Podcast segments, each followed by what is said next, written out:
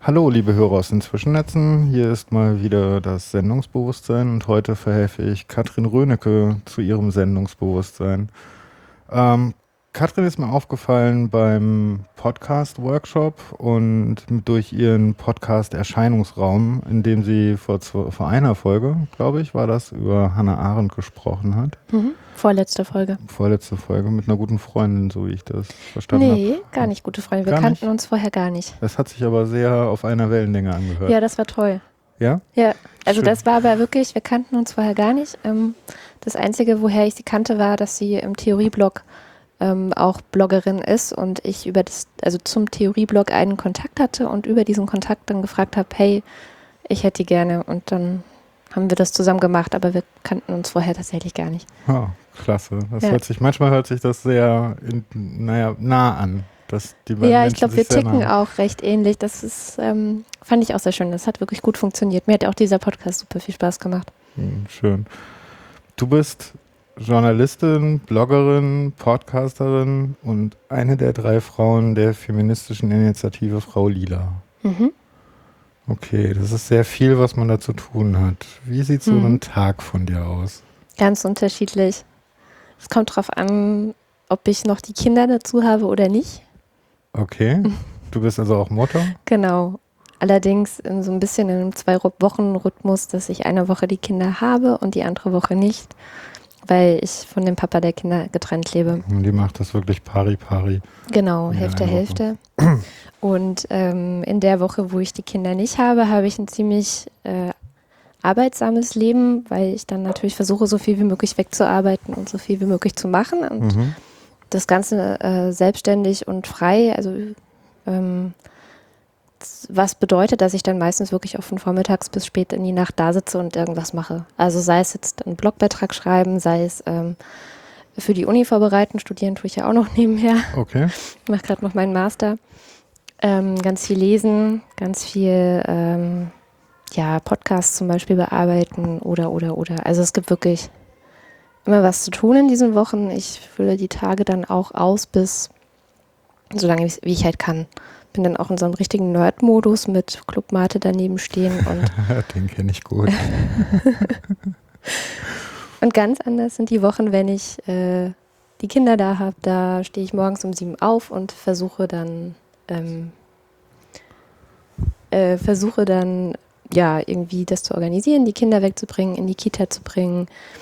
Ähm, und habe dann irgendwie wirklich einen ganz anderen Tagesrhythmus, weil die dann auch um drei oder halb vier schon wieder geholt werden. Und ich konzentriere mich dann auch ganz stark auf die.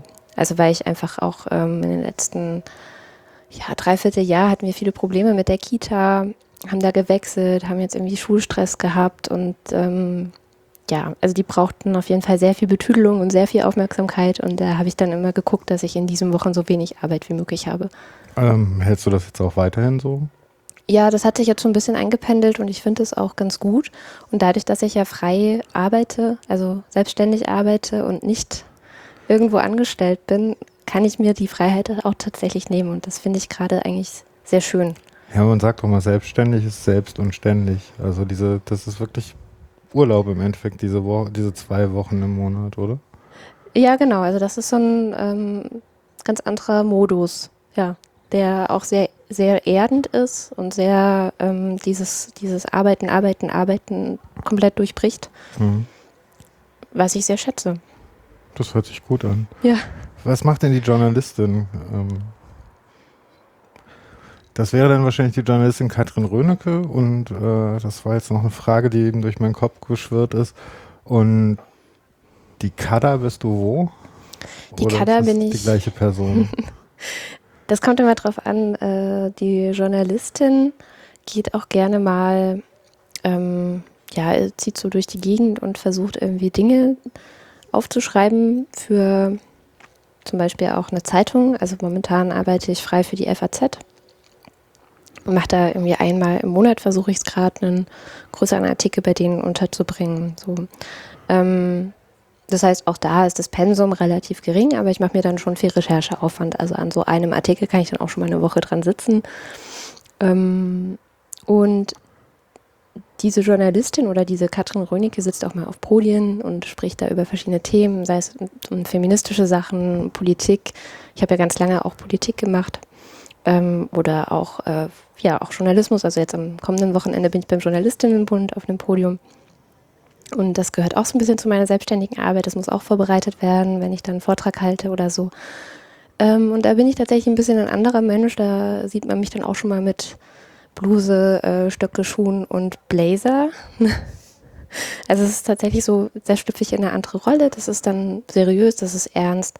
Das ist eine, eine, andere, eine andere Umgebung, der ich mich dann auch anpassen kann. Und im Netz bin ich die Kader und äh, zu Hause und auch im Netz fühle ich mich eher so wie die mit dem, ja, äh, also eher so ein bisschen casual, ja.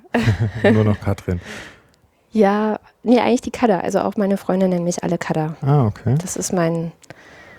Das, Ja. das, ich dachte, das wäre jetzt so ein Spitzname im Netz.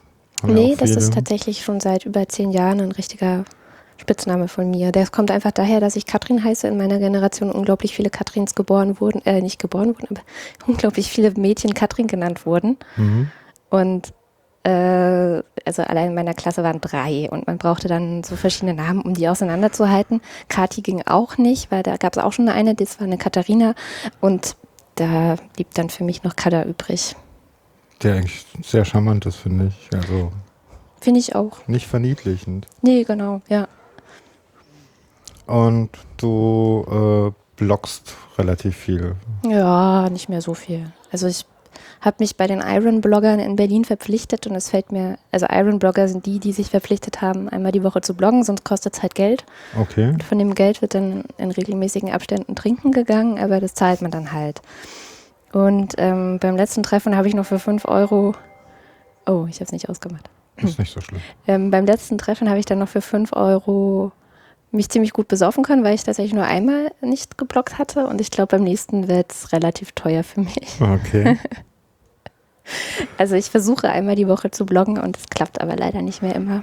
Ja, steht dir die Zeit dazwischen oder Ja. stehen dir die Themen dazwischen? Nee, es steht die Zeit dazwischen, definitiv. Also mittlerweile geht es bei mir auch immer mehr darum, dass ich ähm, versuche, mich ähm, auszurichten auf, ich muss mit dem, was ich mache, auch was verdienen. Okay, ja klar. Ich meine, von irgendwas muss man leben. ne? Ja, genau. Und ähm, noch habe ich das große Privileg, dass ich von einer Stiftung finanziert werde, weil ich eben studiere, aber das ist dann zum September hin vorbei. Also da äh, ist die Regelstudienzeit dann vorbei. Und ab da muss ich einfach auf eigenen Beinen stehen und deswegen, Wie lange brauchst du für deinen Master noch? das weiß ich nicht. Die Antwort habe ich auch schon häufiger gehört auf diese Frage. Ich mache zu viel nebenher, um es wirklich ähm, so konzentriert zu machen, wie es die Regelstudienzeit vorsieht. Also ich bin jetzt, ich, ich, ich rechne mit mindestens noch einem Jahr. Statt zwei werden es dann drei. Also mal sehen. Ja gut, das ist aber auch relativ normal, oder? Ja, ich äh, denke. ich rede es mir ein. Ja, ich meine, wenn man viel macht, dann äh, macht man auch immer sehr viel für sich eigentlich. Also man lernt ja viel bei dem, was man tut. Ja, es wird nur leider nicht mit europäischen Studienpunkten honoriert. Ja gut, okay. Das sind dann wieder die, die Scheine, die man braucht. Ja, genau. Auf deiner Webseite steht Arbeitsschwerpunkte Geschlechterdemokratie, Bildung, Ost-West-Sozialisation, Partizipation und digitale Gesellschaft und Ideengeschichte der Emanzipation. Das ist sehr weit. Hm. Und in all diesen Feldern bewegst du dich. Mal mehr, mal weniger, ja. Also in all denen fühle ich mich zumindest so fit, auch zu sagen, ja, da formuliere ich eine politische Meinung zu oder da kenne ich mich gut genug aus. Das mit der Bildung kommt, weil ich Erziehungswissenschaften studiert habe und auch als Bachelor abgeschlossen habe. Mm.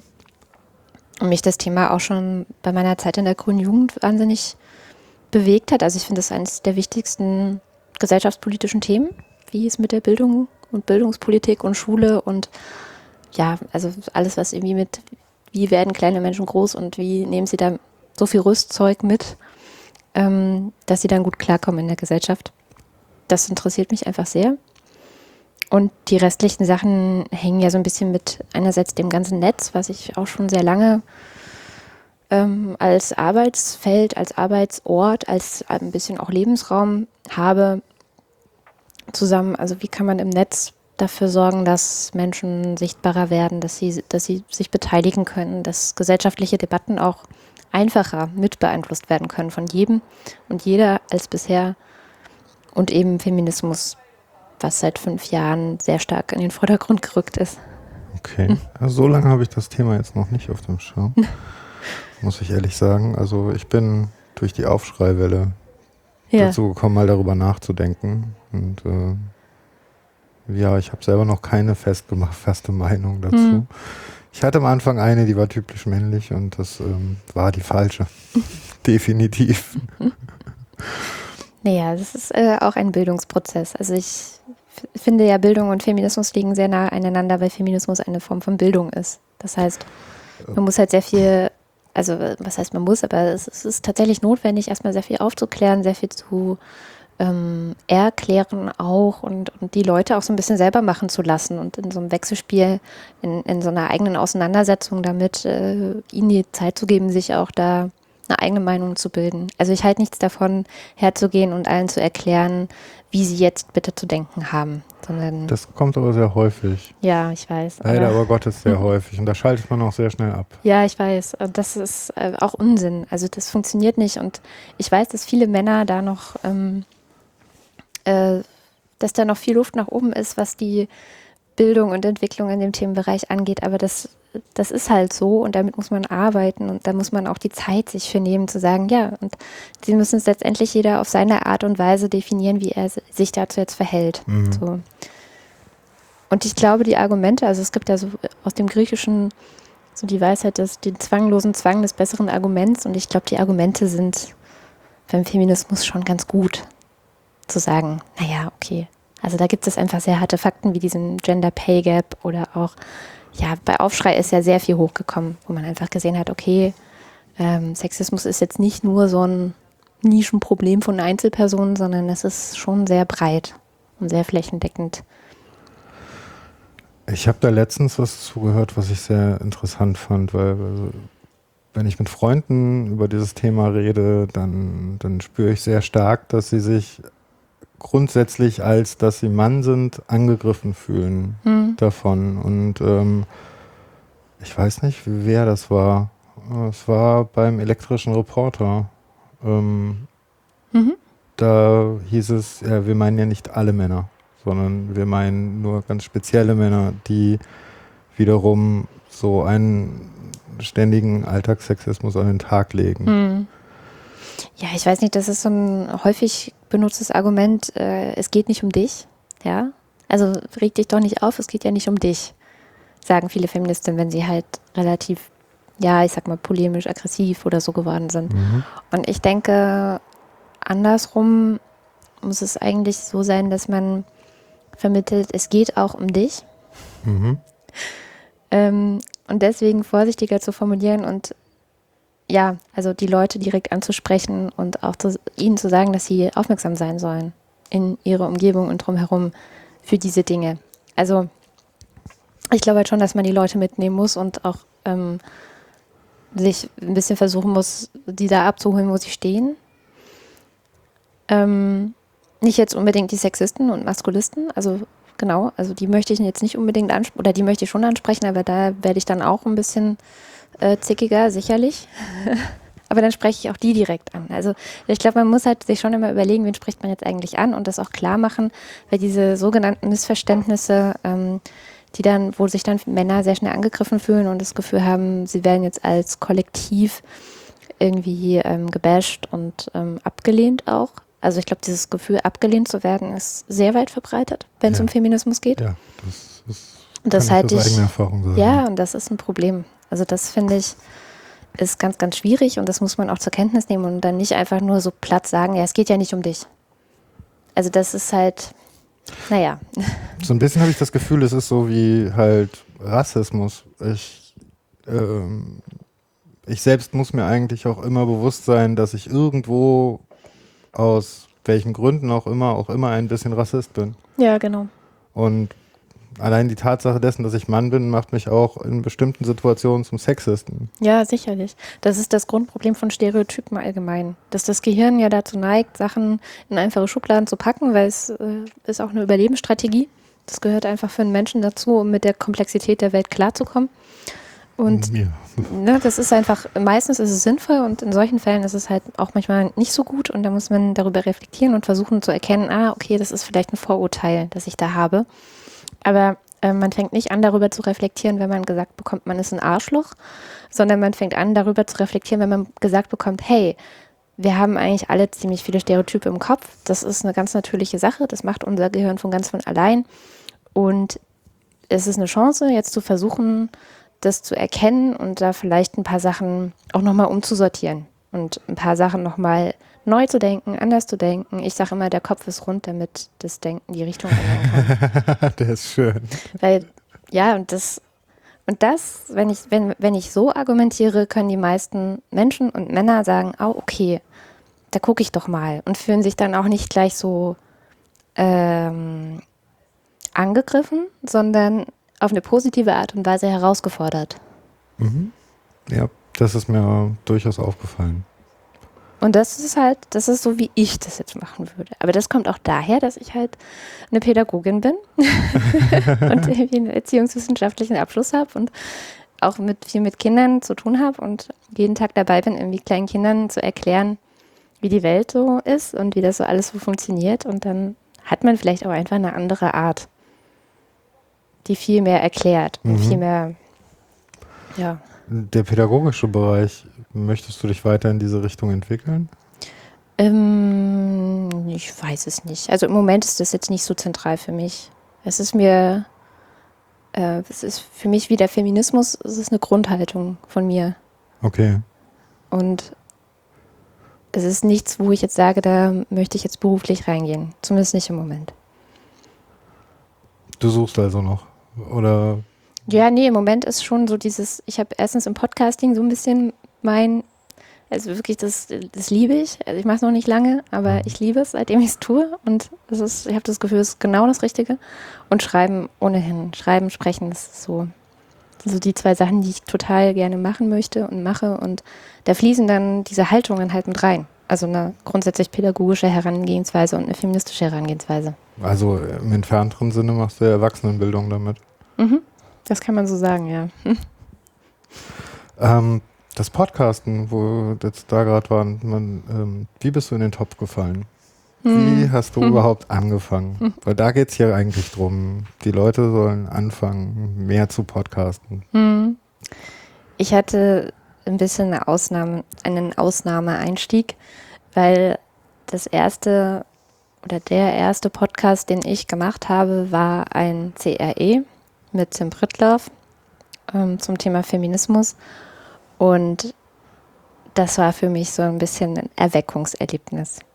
Was? Hast nur gehört gehabt? Wenn, dann waren das meistens so typische äh, Radiosendungen, die hinterher als Podcast auch zu haben waren. Aber eigentlich war das eher so was Professionelles. Und bin dann durch den CRE in diese ganze Podcasting-Szene erst so richtig reingerutscht und mich hat daran fasziniert, dass man, was ich bis dahin gar nicht kannte, äh, einfach mal über drei Stunden quatschen kann. So wirklich bis in viele Details hineingehen kann. Es ist nicht oberflächlich, es ist nicht medial verkürzt, es ist nicht einfach nur Schrift, weil es, beim Bloggen hast du auch das Problem, deswegen streiten sich auch so viele Leute ständig, weil sie nur bloggen oder weil sie nur twittern, dass man halt vieles falsch verstehen kann oder, ähm, naja, wenn man es aus dem Kontext reißt und dann nur so ein paar, paar Zitate nimmt. Also man redet halt oft aneinander vorbei. Wenn man aber dreieinhalb Stunden über ein Thema spricht und die verschiedensten Facetten davon betrachtet, ähm, erscheint das Thema und aber auch die, diese, diese Person, die darüber spricht, in einem ganz anderen Licht. Also es, es wird plötzlich viel verständlicher. Und ich habe halt festgestellt, allerdings erst ein halbes Jahr später, als ich mich dann ganz intensiv mit Hannah Arendt befasst habe, wegen meines Studiums und mich damit befasst habe, wie funktioniert eigentlich Emanzipation? Also wie geht es denn, dass ein Mensch sich emanzipiert? Ähm, kam mir dann plötzlich so diese Erleuchtung, ja, das funktioniert, indem die Leute sprechen und auch so erscheinen können, deswegen heißt mein Podcast Erscheinungsraum, ähm, wie sie eigentlich sind. was sie häufig nicht können, weil in den Zeitungen wird gekürzt. Im Radio hat man, wenn man einen Beitrag hat, sind die oft nur fünf Minuten. Was bringt man da schon rüber? Im Fernsehen wird alles Mögliche rausgeschnitten.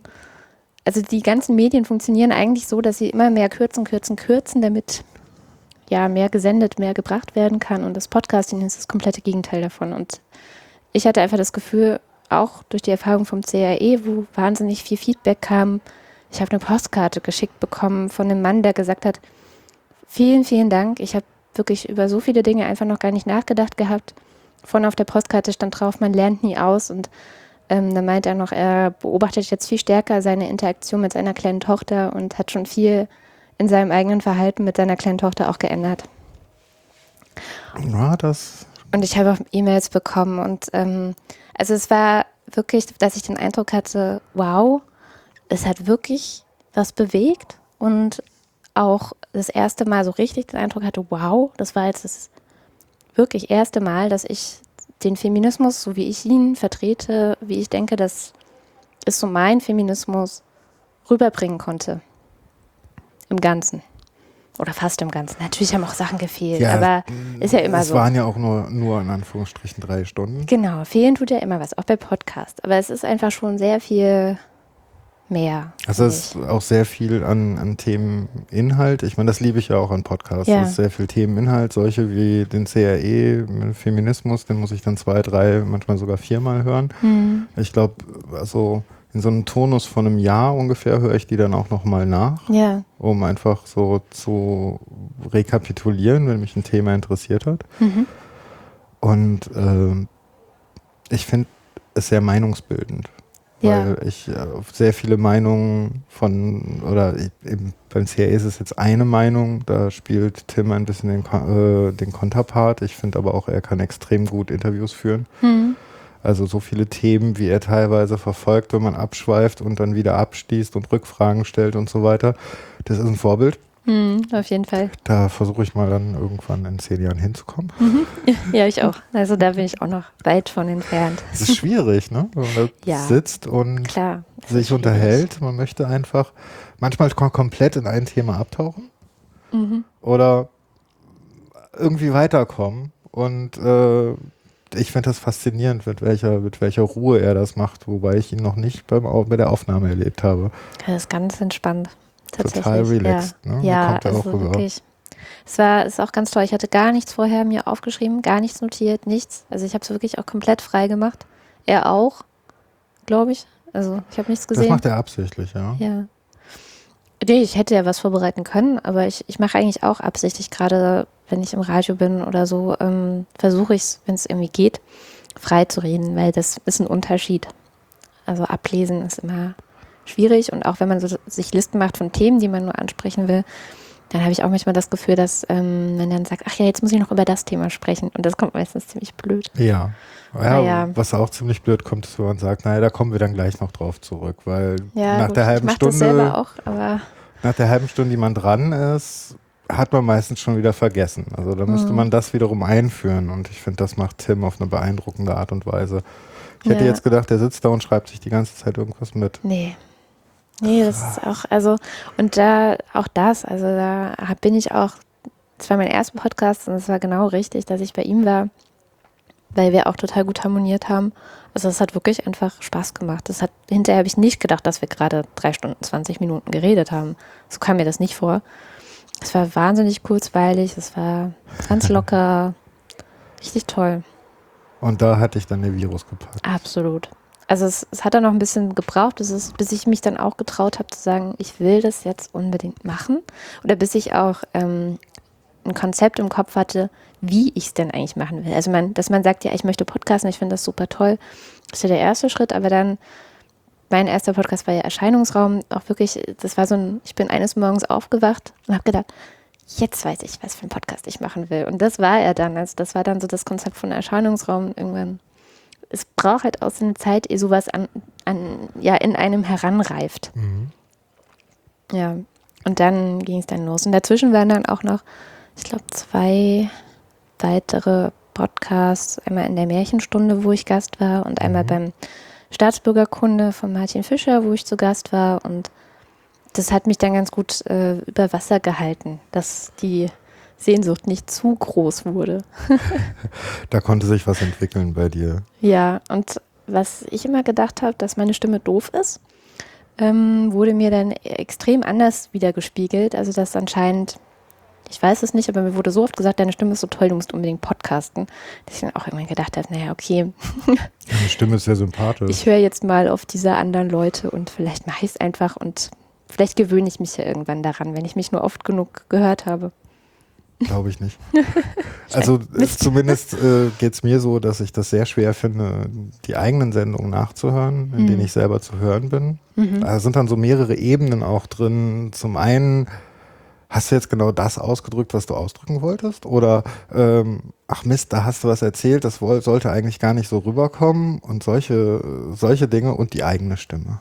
Mhm. Also da komme ich bis jetzt auch noch nicht dran. Also hm. das, das, das finde ich immer sehr schwierig. Aber ich glaube, mit den Schmerzen muss man einfach leben. Ja. Aber es ist vielleicht eine der vielen Hürden für Podcasting.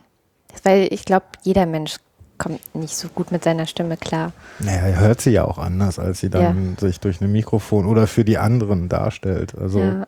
Ich habe irgendwo neulich mal ein YouTube-Video gesehen, wo so äh, Leute erklärt haben, was das, was der biologisch-körperliche äh, Grund dafür ist. Das war ganz interessant. Estachische Röhre, oder? Äh, ja, genau. Dass wir hören uns gleichzeitig von innen und von außen. Ja, aber wir hören uns auch viel tiefer. Ja. Genau. Also unsere eigene Stimme kommt uns tiefer vor und deshalb hören, denken wir, es ist piepsig.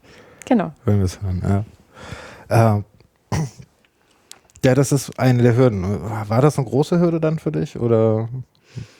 Nee, eigentlich nicht.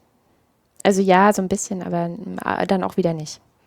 Weil da bin ich dann auch wieder so schmerzfrei, dass ich denke, das kann jetzt kein Grund sein. Wenn du dir was in den Kopf gesetzt hast, dann vorwärts. Ja, genau. Das ist ja sympathisch. Ich, ich bin ja auch so schon, schon immer, dass ich denke, Klischees sind dazu da, um gebrochen zu werden. Und wenn jemand eine piepsige Stimme hat, dann finde ich es umso besser, wenn diese piepsige Stimme dann vielleicht sehr starke politische Positionen hat oder eben ähm, ja, einfach viel krasser wirkt, als man so denken würde. Und dann einfach sozusagen die, die Inhalte, die Art der Stimme brechen. Also das, man das Gefühl, das passt jetzt nicht zusammen, aber das ist was, was glaube ich auch fehlt. Wir sind es in dieser Gesellschaft gewöhnt, dass wir tiefe Stimmen ernster nehmen als hohe Stimmen. Das ist so ein, eins der Gender-Probleme, die es gibt. Mhm. Okay, aha.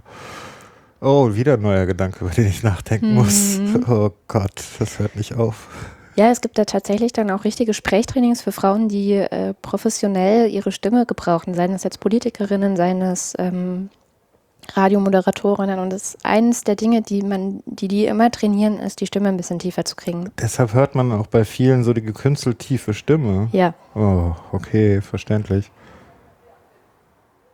Ja, gut, okay. Weil sie dann ernster genommen werden. Also es gibt wirklich auch Studien, die das die das bestätigen und die das dann nahelegen, zu sagen, trainiert eure Stimme ein bisschen tiefer. Ich kenne den Effekt nur von äh, Parteitagen bei den Grünen, dass wirklich alle Leute, wenn irgendeine Frau am Mikro steht und da so gefühlt reinkreischt, wo sie halt einfach nur versucht, laut zu sein und genauso gehört zu werden wie die Männer, dass die dann, dass dann alle sagen, oh, kann die bitte mal aufhören zu schreien? Und wenn die Männer da so reinkreischen, allein aufgrund dessen, dass sie halt eine viel tiefere Schreistimme haben, stört es viel weniger Menschen. Ja, und das ist dann auch auf die Männerstimme wahrscheinlich mehr ausgepegelt, oder? Das ist so diese, das ist ja die, ähm, die Verschwörungstheorie, die um die Piratinnen-Con herum äh, entstanden ist. Da okay. weiß ich nicht. Also da habe ich keine Meinung dazu, wie das tatsächlich ist. Ob das wirklich so ist. Also ich weiß nicht, wenn ich bin jetzt ja gerade zwar neue Podcasterin, aber ich stelle an meinem Mischpult nicht so viel anders rum als also bei Männern als bei Frauen. Ich versuche mich gerade zu erinnern, weil ich habe äh, schon eine ganze Weile Licht gemacht und mit Tontechnikern zusammengearbeitet. Mhm. Und ich glaube schon, dass sie sehr viel, also die stellen schon sehr viel an, der, an den Mikros ein und versuchen das auch auszupegeln. Wenn mehrere Leute auf der Bühne waren gleichzeitig, dann gab es auch für jeden absolut individuelle Einstellungen. Ja. Und da haben sie auch spezielle Einstellungen für Frauen gemacht. Das mhm. ist mir aufgefallen ähm, weil halt auch die Stimme etwas höher ist und die Begründung war dann, ja, dann wird die Stimme voller. Mhm. Den Raum besser ausleuchten. Ja, das kann natürlich sein, ja. Wenn das Aber dass umgekehrt der Effekt ist, wenn es auf Männer eingestellt ist, dass es dann schlechter ist, das weiß ich halt nicht. Also, Das kann ich mir Hm. sogar gut vorstellen. Ja. Ich stelle mir gerade so die Verlaufskurve vor, die normalerweise eingestellt wird. Mhm. Und dann wäre es wirklich so, dass die tiefen Teile der Stimme von einer Fro- äh, Frau fast komplett rausgecancelt werden, weil sehr viel Bass rausgenommen wird für Männer. mhm. Und die hohen Teile nochmal ein, ein kleines bisschen Ah, okay. verstärkt werden. ja, das kann natürlich sein. Ja, ist doch schön, dass wir darüber reden, weil ich hatte da bisher gesagt, ich habe dazu noch keine Meinung, weil ich mich technisch einfach auch zu wenig bisher damit befasst habe. Aber das macht dann wiederum Sinn, ja. Dann müsste ich jetzt mal einen Tontechniker schnappen, mit dem so ein Standard-Setup machen und das mal ausprobieren. Ja, auf jeden Fall. Ja, Hm. das Ich kenne in. Berlin leider noch keine, aber vielleicht komme ich durch den Podcast ja dazu. Das werde ich mal im Hinterkopf behalten. Ähm, der Erscheinungsraum ist dein erster Podcast gewesen Mhm. und ähm, Schande auf mein Haupt, ich habe es nicht gesehen. Du hast noch zwei weitere. Genau. Du, Ja, das ist auch nicht so schlimm, wenn man das noch nicht sieht. Den dritten nämlich, der ist wirklich heute gestartet. Also da, ne? okay, beim dritten nehme ich mich raus. Fange ich bei dem mal an. Das ist der Lila Podcast. Und der ist jetzt im Rahmen von unserem feministischen Projekt Frau Lila auch entstanden. Ähm, aus der Motivation heraus, erstens gibt es noch nicht so wirklich viele feministische Podcasts in Deutschland, um nicht zu sagen, wirklich regelmäßige, die auch einigermaßen zuverlässig erscheinen, eigentlich fast keinen. Und zweitens, ähm, ja, telefoniere ich sonst immer nur mit äh, Susanne und Barbara. Das sind die beiden, mit denen ich dieses Projekt mache. Und jedes Mal, wenn ich mit denen telefoniere, fühle ich mich total gut. Habe ich das Gefühl, Mann, die tun mir so gut. Und nach dem letzten Telefonat habe ich gesagt, ach, eigentlich müsste man dieses Gefühl, das ich dann immer alleine so für mich habe und so, ja, das macht Spaß, mit denen zu arbeiten, mit denen Feminismus zu machen und so, das müsste man mal nach außen weitergeben. Und dass wir, dass wir einfach mal öffentlich miteinander sprechen und andere uns dabei zuhören können. Und das haben wir jetzt heute zum ersten Mal gemacht. Und ich bin gespannt, also ob dieses Gefühl sich auch überträgt von, ach, ist das schön mit denen. also ich werde es mir auf jeden Fall anhören und dir Ja. berichten. Und das, die Idee ist, äh, so einfach aktuelle politische, gesellschaftliche Debatten ein bisschen aus feministischer Sicht zu kommentieren. Das finde ich jetzt sehr interessant. Da würde ich Ja. auf jeden Fall reinhören. Der zweite ist für die FAZ, wenn ich das richtig verstanden habe. Genau. Äh, ich mache ja bei der FAZ so ein berüchtigtes äh, Blog, wo ja in den vergangenen Jahren ähm, immer wieder Leute auch geschrieben haben, die man so aus dem Netz kennt. Mm, Und das heißt Wostkinder. Das ist aus dem ähm, ja, Erleben meiner Kindheit und auch der Kindheit von Marco Herak entstanden. Wir sind beide im Osten geboren und in der DDR aufgewachsen und dann um die Wende herum, also ich noch vor der Wende, Marco kurz nach der Wende, nach Baden-Württemberg gegangen mit unseren Eltern. Also was Zufall ist, dass wir beide das so äh, erlebt haben. Also wir haben es dann auch erst irgendwann festgestellt, dass wir da eine ähnliche Geschichte haben und haben uns dann darüber Gedanken gemacht, was hat es eigentlich mit uns gemacht? Das, was für eine Weltsicht haben wir vielleicht dadurch? Ist, also ist die vielleicht ein bisschen anders als von Leuten, die entweder in dem einen oder in dem anderen aufgewachsen sind? Es gibt äh, gerade auch eine größere Bewegung, die nennt sich Dritte Generation Ost. Das ist tatsächlich auch so unsere Generation. Die sind im Osten aufgewachsen, haben die Wende miterlebt und sch- beschreiben oder schreiben darüber und diskutieren darüber, wie das eben für sie war und ähm, was, was das bedeutet im Hinblick auf, wie sehe ich den Kapitalismus, wenn ich eigentlich im Sozialismus aufgewachsen bin und ja, wie sehe ich verschiedenste gesellschaftliche Themen eigentlich.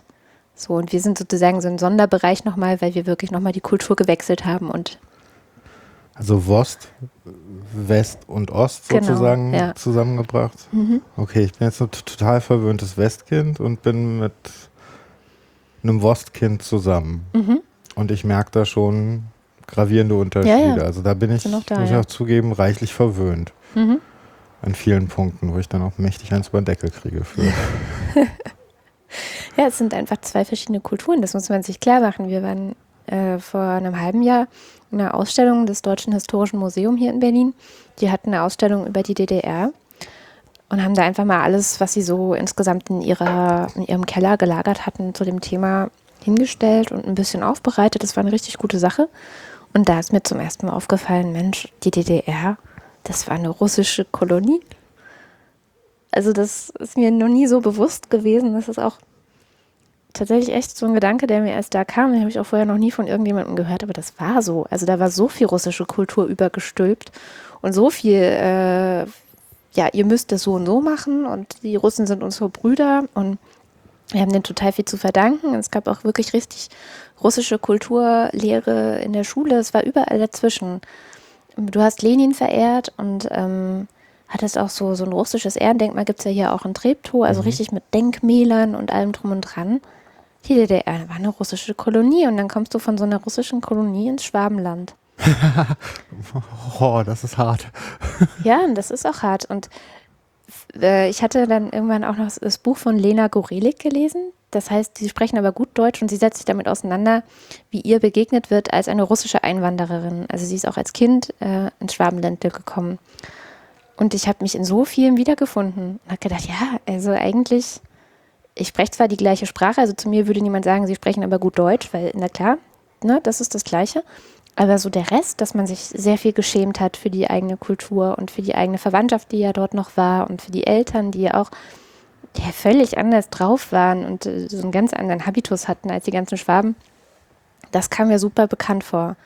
Und da hatte ich dann einfach den Eindruck, Mann, das ist eigentlich echt ein Thema, über das man mal ein bisschen mehr sprechen, schreiben und ähm, diskutieren müsste. Wie alt warst du, als du ins Schwabenländer gekommen bist? Ich war nicht ganz sieben. Ich bin direkt eingeschult worden. Also es hat ganz gut, das hat ganz gut gepasst. Direkt zur Einschulung. Das heißt nur, Anführungsstrich, Ostschulsozialisation hast du gar nicht mitgemacht? Ich nicht, nee. Marco schon.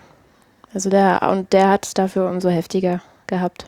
Der war in Marzahn auf der Schule. Marzahn war einer der Vorzeigebezirke in Berlin. Da haben die ganzen ähm, DDR-Funktionäre gewohnt. Das war, also früher wollte man in Marzahn wohnen, also zu DDR-Zeiten war es absolut privilegiert, wer in Marzahn wohnte. Markus Vater hat ganz viel nach der Arbeit irgendwelche Sachen geschuftet. Ich weiß gar nicht mehr, irgendwelche Tunnel gebuddelt oder so, damit er in Marzahn wohnen darf aus, und aus Friedrichshain dahin ziehen darf. Weil in der DDR halt die ganzen Altbauten, die hier in Friedrichshain sind, absolut verkommen sind. Also die wurden nicht saniert, da wurde gar nichts gemacht. Und entsprechend unangenehm war es, in so einem Ding zu wohnen. Und die neuen Neubauwohnungen am Rande der Stadt in Marzahn waren halt wahnsinnig beliebt. Also das, was wir heute meiden, die Plattenbauten. Ja, ist genau umgekehrt als heute. Ja, ja. ne? Also ja. Zieh bloß nicht nach Marzahn, ganzen Plattenbauten. Genau, ist auch. Es sind wahnsinnig viele Plattenbauten. Wir waren dann jetzt auch vor kurzem nochmal dort. Marco hatte dann auch im Wostkinder-Blog dann nochmal darüber gebloggt mit Fotos. Und ja, das ist, äh, war eine ganz krasse Schule, eine ganz krasse Lehrerin. Also ich glaube, da wurde so DDR-Schulsystem sehr stark. Also es war ja immer ein bisschen regional abhängig und wen hattest du als Lehrer oder als Erzieherin ähm, im Kindergarten. Das hing immer von den Personen ab, an die du geraten bist, wie stark die eigentlich äh, ja diese ganzen Regeln und äh, Verbote auch, also sowas wie Westfernsehen oder Westcomics mit in die Schule bringen, das, das war alles natürlich total verboten, aber manche haben es in manchen Schulen durchgehen lassen und da ein Auge zugemacht und andere haben dafür die härtesten Strafen verteilt. Und Marco war auf so einer Schule, wo es dafür die härtesten Strafen gab. I.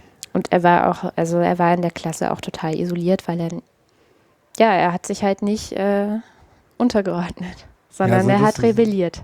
Kreativ und äh, andersdenkend sein in der DDR war keine gute Idee, oder? Kommt drauf an, wo man war. Gab auch Orte, ich hatte nie Probleme. Also mein Vater ist 87 in den Westen gegangen und nicht wiedergekommen. Er war also ein Dissident ähm, meine Eltern haben auch eine Stasi-Akte und wir standen garantiert unter Beobachtung und so weiter. Aber trotzdem, ähm, ich habe dann auch teilweise im Kindergarten, ich war fünf äh, und wusste nicht, dass ich das nicht erzählen darf, habe halt geplaudert, wenn wir uns heimlich mit meinem Vater in, in der Tschechei getroffen hatten. Okay. Und ähm, das war kein Problem. Das hat meine Kindergärtnerin hat kurz gelächelt, sich für mich gefreut und aber die Klappe gehalten. Die hat das nicht irgendwohin weitergegeben wir haben alle West-Kinder-Zeichentrickserien, Titellieder gesungen und gekannt. Also das war.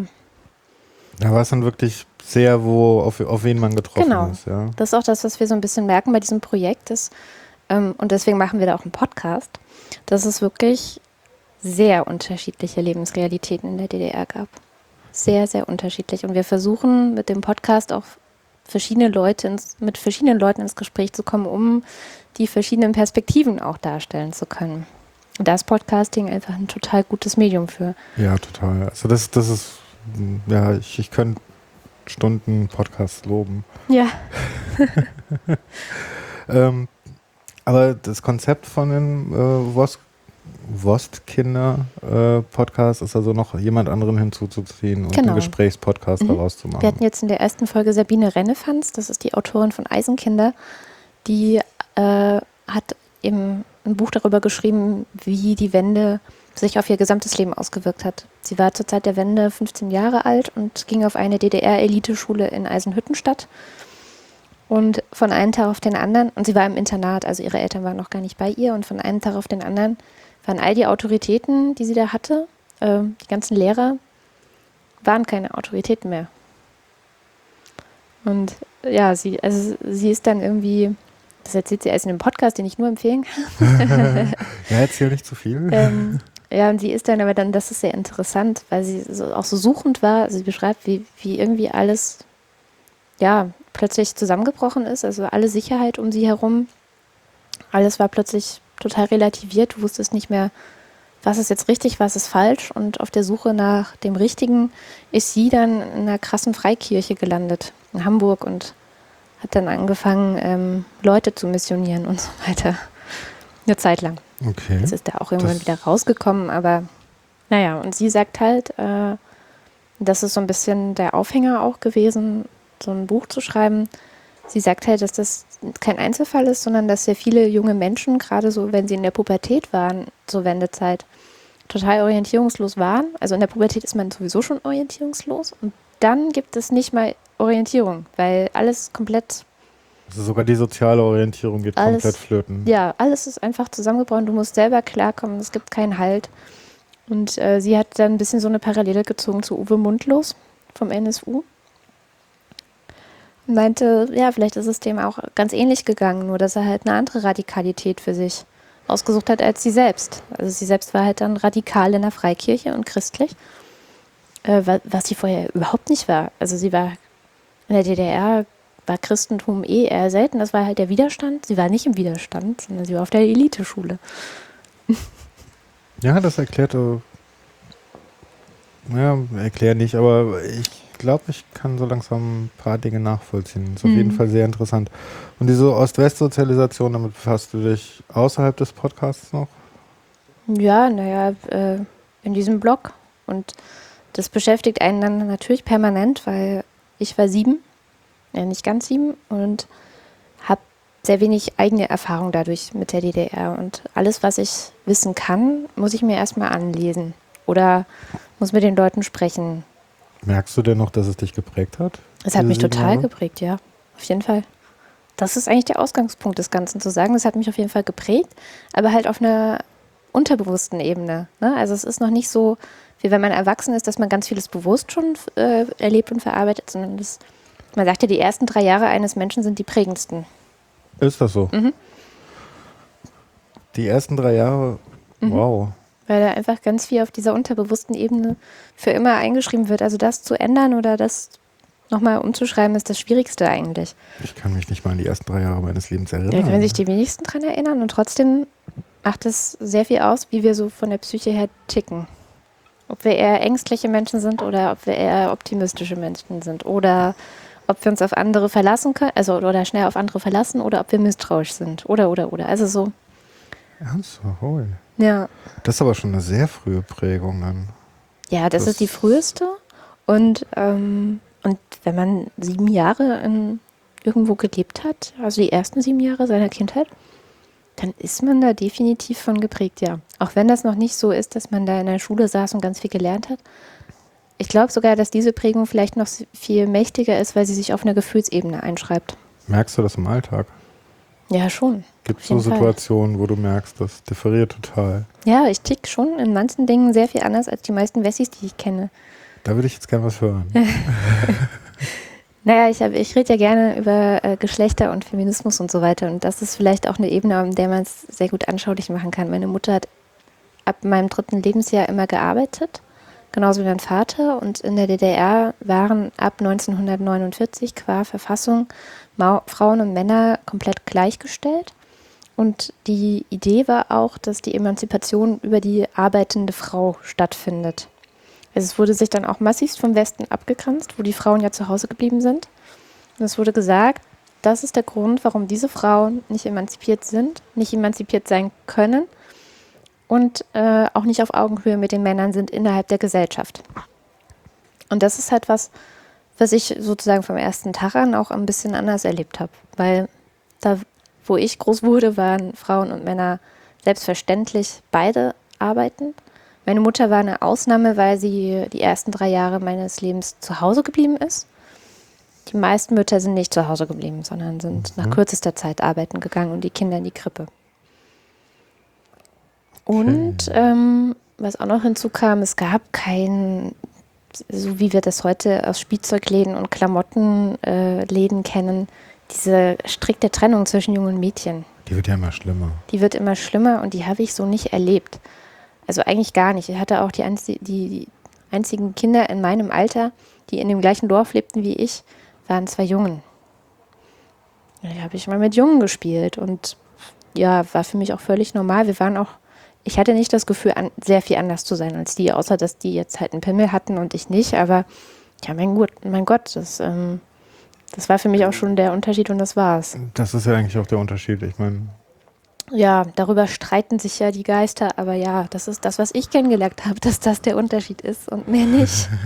dann kam ich in den Westen und da waren die Dinge dann ein bisschen anders. Dann ging es halt los mit Rosa und Barbie und äh, die Jungs hatten dann, haben Fußball gespielt und hatten ähm, äh, irgendwelche, ich weiß gar nicht, was damals in war, He-Man und ja, genau. Ah, es ist lange her.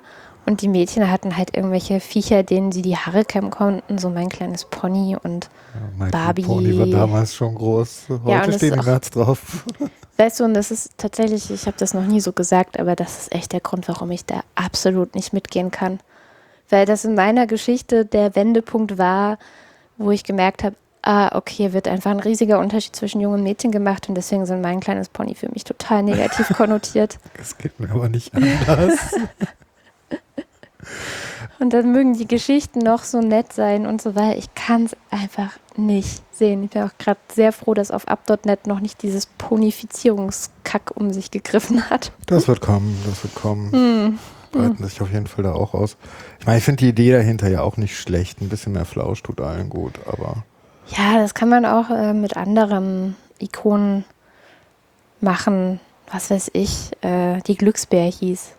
Das war auch damals ja, schrecklich, ich weiß. Ja, hast recht, das ist auch schrecklich. Hey, ich habe alle Folgen zu Hause auf meiner Festplatte. oh je. Allerdings. Das ist meine Kindheit. Damit ja, ja, meine geworden. ja auch. Ich weiß. Da Absolut. Ist auch wieder eine starke Frauenfigur. Das finde ich übrigens sehr interessant. Also, weil je mehr ich solche Sachen aus meiner Kindheit nach schaue, mhm. dann gibt es auf der einen Seite dieses kapitalistische, wir müssen separieren, weil kann man ja auch wieder mal mehr verkaufen und so. Mhm. Äh, auf der anderen Seite gab es aber so in den meisten Comics, in den meisten Büchern und sowas sehr starke Frauenfiguren. Mhm. Also, wenn ich mich an meine das Jugendbücher ja. zurückerinnere, Die Welle und mhm. äh, oh, was war denn dann? Ganz viel, wo eigentlich sehr starke Frauenfiguren waren. Ich glaube, angefangen hat das Ganze mit Ronja Räubertochter. Ja gut, das ist ja, Astrid Lindgren ist ja dafür bekannt, ne? mit mhm. Pippi Langstrumpf. Stimmt, ne? Pippi Langstrumpf war es dann, ja. Ja. genau, also die macht das schon, hat das auch schon immer sehr gut gemacht. Wobei nur auf der Ebene der Kinder hat sie sozusagen diese ganzen Möglichkeiten offen gehalten. Wenn man sich die Eltern anschaut, ist das auch nochmal ein bisschen anders. Aber das mhm. liegt auch, ich habe mal ihre Biografie gelesen und sie hat einfach auch eine sehr krasse Biografie. Da versteht man es dann auch wieder, dass sie dann schon versucht in ihren Geschichten, also die Kinder können und dürfen alles, die setzen sich über alle Stereotype hinweg und ähm, sind da auch die Stärksten, aber die Eltern sind dann schon relativ stereotyp, einfach um den Kindern Sicherheit geben zu können. Das ist, glaube ich, so ein bisschen die Motivation dahinter, weil sie selber äh, also können wir ja kurz.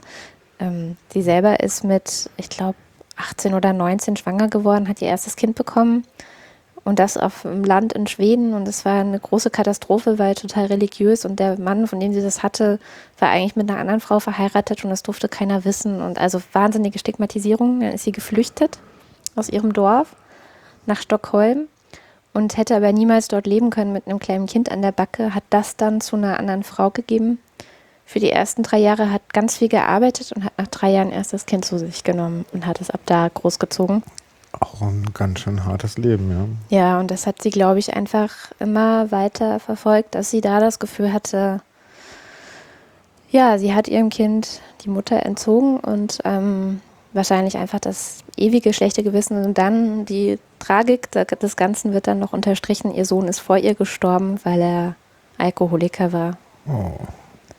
Relativ jung. Und da hat sie sich dann wahrscheinlich auch ziemliche Vorwürfe gemacht.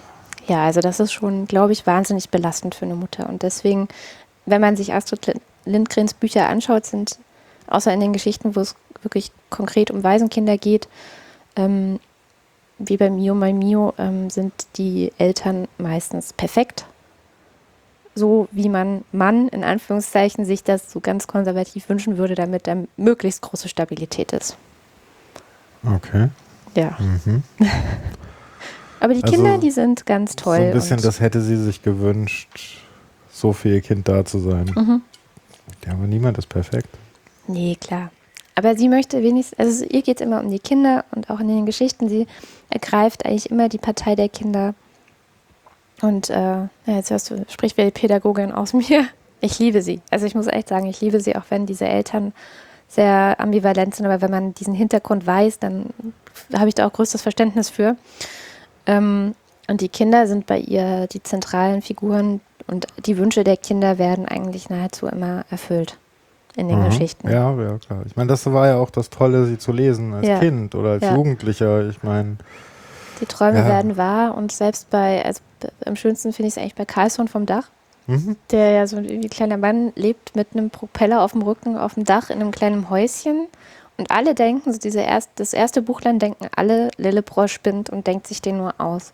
Und am Ende des ersten Buches ist dann der große Triumph des Kindes. Ha, Carlsson ist echt, es gibt ihn wirklich. Und jetzt seht ihr es mal, ihr lieben Eltern. Ich habe keinen Scheiß erzählt. ja. Und das Ja. ist, das zeichnet so Astrid Lindgren aus, weil das wäre die Wendung gewesen, die die meisten Kinderbücher nicht gemacht hätten. Und sie gibt dem Kind die Genugtuung und sagt, hier, natürlich gibt's Carlson. Krass. Ja, Karlsson vom Dach habe ich auch gelesen. Ich habe so ein bisschen das Gefühl, das ist so der erste Schritt für mich zum Science Fiction gewesen. Mhm. Warum? Also weil einfach abgedrehte Geschichte, Ja. weit weg und irgendwie, ja, eine Fantasiegestalt, die dann doch wirklich wahr ist. Genau, ja. Und sehr interessant. Also ich, ich glaube, ich muss das heute nochmal lesen. Das ist so lange her, Mhm. dass ich das gelesen habe. Ich habe es als Kind nicht gelesen. Ich hole das jetzt alles nach mit meinen Kindern. Ah, okay. Da, ja, da sind Kinder vielleicht auch gar nicht schlecht für. Ja, heute äh, habe ich mit meinem Sohn die neue Darth Vader Lego-Figur ausgepackt. Kannst du nichts mit anfangen eigentlich, oder? Was? Mit Darth Vader, Star Wars und so. Ich? Ja. Ja, ja, doch, doch. Ähm, ich war dann ja, äh, ich ja mit sieben schon im Westen gewesen und als ich zehn Jahre alt war, sagte mein Vater ganz feierlich, so Katrin, jetzt bist du alt genug. Wir setzten uns vor den Fernseher, er schob eine Videokassette in den Videorekorder und dann guckten wir hintereinander weg die drei da existenten Star Wars Filme. Die einzigen Star Wars-Filme. Ja, bis dahin. Und dann kamen ja noch weitere. Und ich war sofort verliebt in Luke Skywalker. Ja.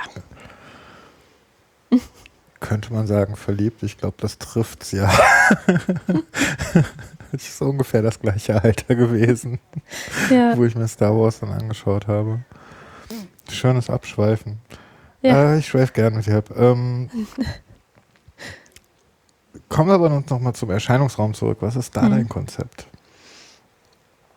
Ja, da ist mein Konzept, ähm, Menschen sichtbar zu machen, die entweder noch nicht sichtbar sind, also die man jetzt nicht in den Medien sehen können würde oder die, äh, keine Ahnung, deren Perspektive, weil sie vielleicht irgendeine besondere äh, Geschichte erlebt haben, man jetzt nicht wirklich kennt. Also keine Ahnung, zum Beispiel Menschen, die von Hartz IV leben oder Migrantinnen oder Menschen, die mit Behinderten leben oder selbst behindert sind. Also so, ähm, solche Menschen sichtbar zu machen, so ein bisschen mit denen zu reden, wie es sich als, als sie, also wie es sich in dieser Gesellschaft lebt, wenn man sie ist und welche Probleme man dann hat. Und die andere Seite ist aber auch, ähm, dass sich Menschen, die zwar sichtbar sind, die man auch vielleicht kennt oder von denen man zumindest denkt, dass man sie kennt, nochmal anders sichtbar zu machen. Also eine andere Seite von denen, die man jetzt nicht so definitiv kennt. Also Beispiel der Che, den ich in, der letzten Folge hatte, ähm, den kennen eigentlich eine relativ große Menge von Menschen, die auch irgendwie bloggen, weil der halt auch in der Blogosphäre relativ weit verbreitet ist.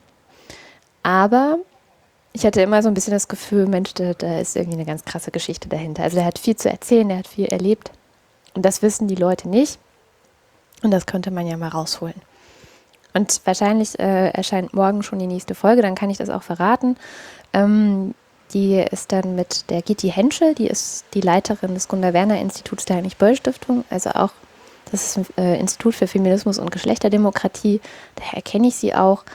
Was aber viele nicht wissen, ist, dass sie die Taz mitgegründet hat. Oh, interessant. Und da erzählt sie halt so ein bisschen drüber, auch wie sie sozialisiert wurde in ihrer katholischen Familie. Äh, Ende der 50er und ähm, wie es dann so war, 1968 von Münster nach Berlin zu kommen und hier aktiv zu werden und so weiter. Auch ein Leben, was wir uns gar nicht vorstellen können. Genau, oder? ja, und sowas halt ein bisschen aus, aus dem Nicht-Sichtbaren rauszuholen und ähm, auf die Ohren zu bringen, das ist so das Konzept. Also so ein bisschen zweischneidig.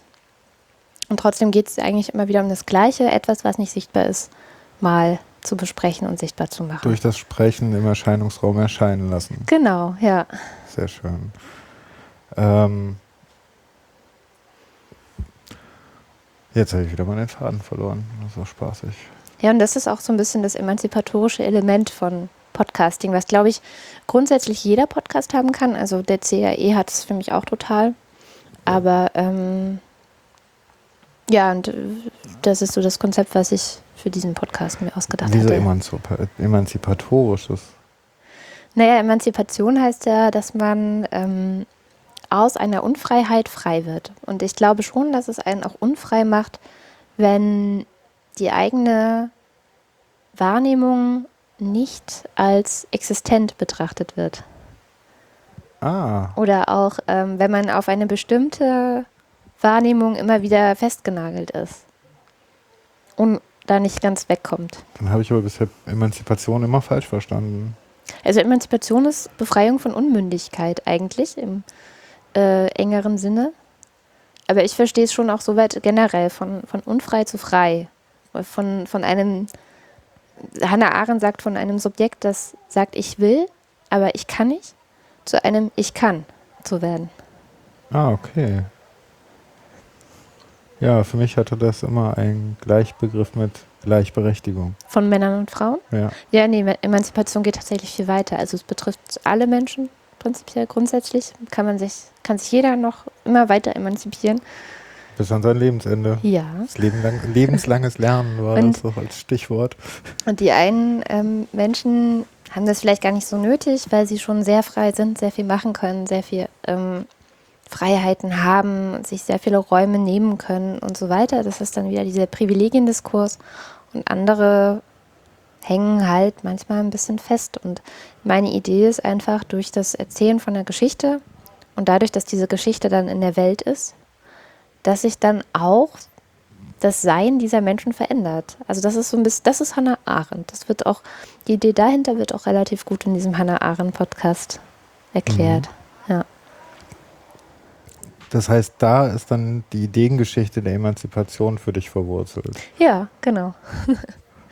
Das ist für mich auch, wenn ich meine Masterarbeit irgendwann schreibe, wird das auch ähm, sicherlich mein Thema werden, ja. Ich finde das unglaublich spannend. Also ich finde das auch so ein bisschen ein Kontrapunkt zu vielen anderen feministischen Debatten, die sehr stark darauf verharren, Dinge zu beklagen und sich über Dinge zu empören, was nötig ist.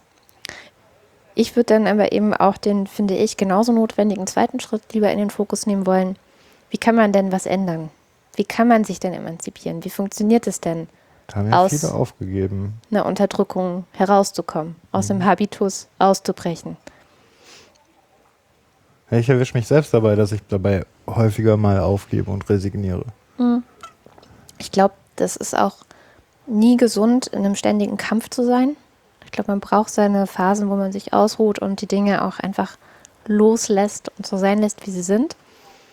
Aber dass man vielleicht im Kopf äh, sich trotzdem immer ein Stückchen noch weiterentwickelt, das, dem sind ja keine Grenzen gesetzt. es ist fast schon buddhistisch. Huiuiuiui. Jetzt geht's aber weit. Fast schon buddhistisch. Nee, er kommt auf den Buddhismus an, dem ja. man jetzt folgt. Also. Ja, ja, genau. ähm, das heißt für dich, bedeutet aber auch jeder dieser Podcasts für dich eine eigene Emanzipation, dir immer wieder neue Gedanken vor Augen zu halten, dich mhm. im Gespräch. Also ich meine, ich habe oft das Gefühl, dass allein durch das Gespräch und nur durch das Gespräch mir wirklich Gedanken klar werden, auch ja. wenn ich vorher Monate darüber nachgedacht habe. Mhm. Aber erst wenn ich es in Worte, in, in, etwas Erklärendem dem anderen gegenüber äh, fassen muss, erst dann habe ich es wirklich verstanden. Also deshalb bringe ich zum Beispiel Menschen auch gerne bei, was ich jetzt gerade in meiner Arbeit mache. Oder mhm. äh, ja, wie, was weiß ich, irgendein Computerprogramm funktioniert, weil ich merke immer erst in dem Moment, wo ich es jemand anderem mitteilen muss, habe ich es verstanden. Ja. Das ist der alte Nachhilfeeffekt. Ich habe sehr, Jahr, sehr viele Jahre lang Mathe-Nachhilfe gegeben weil ich irgendwann festgestellt habe, dadurch werde ich selber besser in Mathe. Also ich war schon gut, sonst hätte ich es nicht erst, äh, gar nicht erst angefangen, aber ich habe sehr lange nur Jüngere gelehrt und äh, sehr jüngeren Leuten Nachhilfe gegeben. Eigentlich alles Frauen, fällt mir gerade auf. ähm, und irgendwann stellte ich fest, ja, dadurch bin ich selber auch besser in Mathe. Weil ich es halt immer wieder erklärt habe und die ständige Wiederholung, das wissen wir alle, äh, sorgt dafür, dass im Kopf die Sachen sich verfestigen. Ja, gut, Klar, die ständige Wiederholung sorgt dafür, aber auch, auch so Erkenntnispunkte. Ja, das auch. Ja, weil natürlich, weil Nachhilfeschüler dir äh, plötzlich Fragen stellen, die du dir selber nie gestellt hast. Ja, genau. Das, das ist, glaube ich, der Punkt. Das Gegenüber denkt noch einen anderen Schritt als du. Mhm. Und erst durch die Nachfrage musst du dann wirklich darauf kommen, was ist eigentlich gewesen. Und ich finde, äh, ein Grund für mich, Podcasts zu machen, ist auch genau das, weil das passiert bei jedem Podcast. Ja, auf jeden Fall das stimmt. Ja, das ist auch der zweite Punkt von Emanzipation. Ähm, die eine Seite ist, dass man selber aktiv wird und ähm, spricht und eben nicht mehr den Mund hält, sondern in der Öffentlichkeit über Dinge spricht. Das ist die eine Seite von Emanzipation. Die zweite Seite von Emanzipation ist, dass äh, es Pluralismus braucht, um Emanzipation auch wirklich zu ermöglichen. Nur wenn es einen wirklichen Pluralismus gibt, in dem es prinzipiell möglich ist, viele verschiedene Perspektiven darstellen zu können. Auch nebeneinander, vielleicht auch im Streit miteinander, aber dass ähm, keine der verschiedenen Wahrnehmungsperspektiven unterdrückt wird. Da sind wir wieder beim Thema DDR. Äh, oder auch andere totalitäre Regime, die immer so funktionieren, dass eine bestimmte Wahrnehmungsebene, eine bestimmte Perspektive komplett unterdrückt wird und nicht an die Öffentlichkeit darf. Und ich glaube, Emanzipation funktioniert nur dann, wenn Pluralismus möglich ist und eben auch verschiedene Perspektiven möglich sind. Ja, aber herrscht diese Form der Unterdrückung nicht auch in diesem System, in dem wir hier leben? Ja, natürlich. Nur auf eine sehr, sagen wir mal, ich würde sogar sagen, nicht so offensichtliche Art subtiler, und Weise. Ja. Sehr viel äh, subtiler, genau. Ja, auf jeden Fall. Klar. Und das, ist, das, ähm, das sind dann sogenannte Werte. Konservative Werte. Das ist, guck dir die CDU an, wie sie über die äh, Ehe für homosexuelle Paare streiten. Dann ja. weißt du halt, wie, wie schwierig es auch ist, wirklich pluralistisch zu sein. Das jetzt erst vor kurzem von einem Gericht entschieden werden musste, ja. weil sie es selber nicht auf die Reihe kriegen. Wie so oft, ja. Den Stock so aus dem Hintern zu nehmen, sozusagen. Wie las ich neulich Kauder äh, Kauder empört sich, weil das Bundesverfassungsgericht zu politisch ist oder so. Ich weiß nicht. Gestern stand, stand gestern in der FAZ und ich dachte so, naja, immerhin noch eine Instanz, die hier politisch ist und Entscheidungen trifft. Ja. Also man hat ja echt so ein bisschen gerade, wir schweifen ab, aber man hat ja echt so ein bisschen gerade das Gefühl, dass das Bundesverfassungsgericht den Politikern abnimmt, Politik zu machen. Ja, ja, ja, das ist aber nicht nur jetzt gerade, das ist schon Nee, eine ganze Weile so. das ist eine ganze Weile also schon so, ja. Ich war live vor Ort bei dieser Online-Durchsuchungsgeschichte in Karlsruhe Mhm. und ich muss ganz ehrlich sagen, ähm, ich äh, fand das, was von den Politikern kam, problematisch. Hm. Vor Ja. allen Dingen sehr dogmatisch in eine Richtung gedacht und nur weil wir uns das so denken, muss das so sein. Ja, Äh, viele kamen mir sehr kleinkindhaft vor, auch in, gerade in ihrem Verhalten danach, hm. wo Ja, man sie häufig. dann äh, und, und ich glaube, also das ist wieder so ein Punkt, ähm, man sagt ja immer, unsere Generation sei Politik verdrossen. Das Mhm. mag vielleicht in der Form stimmen, als dass wir auf dieses, äh, ja, auf genau diesen Kindergarten, der da abläuft, keine Lust mehr haben. Genau. Keine- Wir wollen halt echte Politik. Also ich habe ja auch ein anderes Verständnis von Politik. Ähm, ich, in meiner Wahrnehmung ist das, was die, die sogenannte Politik, nämlich diese ganzen Parteien und die verschiedenen Ebenen, Bundestag, Bundesrat, die Landesparlamente, die kommunale Ebene, was die alle treiben, ist sehr wenig echte Politik. Also echte Politik ist halt für mich, wenn ähm, ja, wenn auch wirklich Entscheidungen getroffen werden, wenn es richtig echte Forderungen gibt, wenn man daran arbeitet und wirklich auch richtig streitet, mit richtig krassen verschiedenen Positionen gegeneinander streitet, die, die Gesellschaft zu verändern. Und das findet in meinen Augen nicht mehr statt. Es findet sehr viel Unterordnung statt. Unter irgendwelche sogenannten Alternativlosigkeiten. Also das, Ja, man Mhm. reagiert, auf der einen Seite wird nur reagiert und auf der anderen Seite wird vieles einfach ausgespart, weil ja, weil man sich nicht traut, das anzufassen und wirklich mal neu zu denken, so im alten Trott weitergeht. Also das ist schon, das ist sehr unpolitisch, finde ich. Das ist nur Ja. Verwaltung Oft- eigentlich. Oft mit dem Argument, wir haben ja da schon so viel zu tun, wir können uns ja nicht um alles Ja. kümmern. Ja. Und Hannah Arendt würde auch so weit gehen zu sagen, ähm, alles, was eigentlich sich mit sozialen Fragen auseinandersetzt, also diese ganze Hyperfokussierung auf, wie hoch ist eigentlich unsere Arbeitslosenquote, wie schaffen wir es, dass alle arbeiten ähm, und äh, wie viel Steuereinnahmen haben wir. Also diese ganze Haushalts- und Arbeitspolitik ist für sie alles gar nicht politisch. Da sagt sie ja, das ist halt Soziales. Das Soziale ist aber nicht politisch. Und das dominiert aber die gesamte deutsche Politik. Ja, total. Ja. Vor allen Dingen, da gibt es so einfache Antworten drauf. Rechnet Ja. doch einfach mal richtig. Ja, genau. Ich finde bestimmt noch tausend Wege, das schön zu rechnen. Ja, und da sagt Hannah Arendt, das ist äh, Soziales, das ist Verwaltung, das ist aber nicht das, was wirklich politisch ist. Ich glaube, das ist, ja, politisch wäre eben sich zu fragen, hm, in was für einer Gesellschaft wollen wir denn jetzt leben? Also wie wollen wir denn, dass die Menschen, die in der Gesellschaft leben, leben können? Was ist so für uns das Mindeste, was wir denen ermöglichen wollen? Wohin soll es gehen? Und das ist ja wirklich was, was nicht mehr richtig stattfindet, weil die komplette Orientierung findet statt auf, okay, sind wir konkurrenzfähig mit den anderen Nationen? Ähm, Gerade auch im Hinblick auf die Wirtschaftskrise, also da ist ja eine totale Unterordnung unter das ökonomische System passiert. Mhm. Äh, was heißt passiert? Das passiert Ja, immer das passiert, ja, also die Unterordnung ist schon relativ alt. Und auf der anderen Seite werden Menschen durch die Gesetze, wie sie in Hartz IV sind, in Arbeit gezwungen, die sie nicht machen wollen.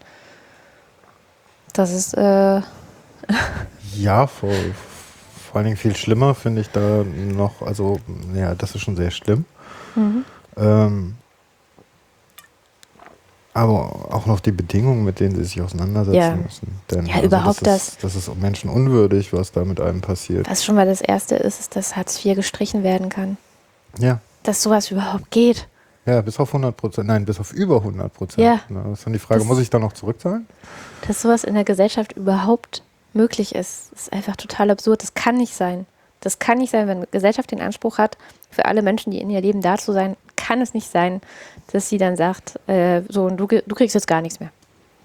Also das, das, das geht nicht. Und ähm, da geht's los. Und dann gibt es noch diverse Probleme, die dem aufsitzen, aber das ist schon mal äh, die Basis von allem. Was wäre denn deine Utopie einer Gesellschaft in zehn Jahren?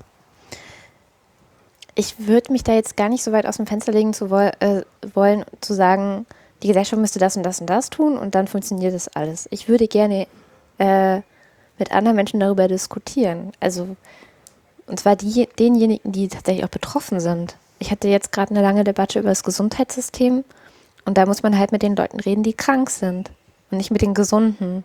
Das gesamte Gesundheitssystem ist auf die Gesunden fokussiert und darauf ausgerichtet, sowohl die Krankenhäuser müssen Profit machen, als auch die Krankenkassen müssen Profit so machen. ist das noch nicht so. Ich weiß, das ist neu. Aber es ist so und das kann nicht sein. Sondern ich muss gucken, was brauchen die Kranken. Ja, eigentlich schon, ja. Ja, so, also würde ich mit den Kranken reden und fragen, was braucht ihr? Und dann würde ich gucken, was kann man politisch tun, um das sicherzustellen. Dann müsste man den Wettbewerb sicherlich abschaffen. Zwischen den Krankenkassen zum Beispiel und auch gucken, ähm, wie man das mit Krankenhäusern macht. Ich denke auch relativ, also ich bin da relativ hardcore und sage, gewisse Sachen, die Monopole sind oder die, die, die einfach sichergestellt sein müssen in der Gesellschaft, ob das jetzt der Strom ist oder das Wasser oder ähm, der öffentliche Verkehr, ähm, solche Dinge müssen verstaatlicht werden, weil sie einfach da sein müssen. Die dürfen nicht, nur weil dann ein Unternehmen ähm, am Markt nicht mehr besteht und insolvent geht, plötzlich verschwinden. Sie dürfen auch nicht, weil das Unternehmen sich denkt, ich möchte jetzt maximale Gewinne machen, plötzlich so teuer werden, dass sich die Hälfte der Menschen das nicht mehr leisten kann. Also da bin ich ein bisschen radikal. Ähm, aber ich glaube, dass es auch nicht so sonderlich unwirtschaftlich ist. Das hat ja, Eigentlich. das hat ja na gut, das ist okay, da gibt es mal so. Früher so war das ja zwei- alles mal verstaatlicht. Naja gut, da gab es aber auch andere Probleme. Also das Netz heute, wie wir es heute haben, ähm, hätten wir nicht, wenn die Deutsche Post dran geblieben wäre, weil die Deutsche Post hat sehr viel verboten. Also ich meine, Hm. ich habe als Jugendlicher mit mehr als einem Bein im Knast gestanden.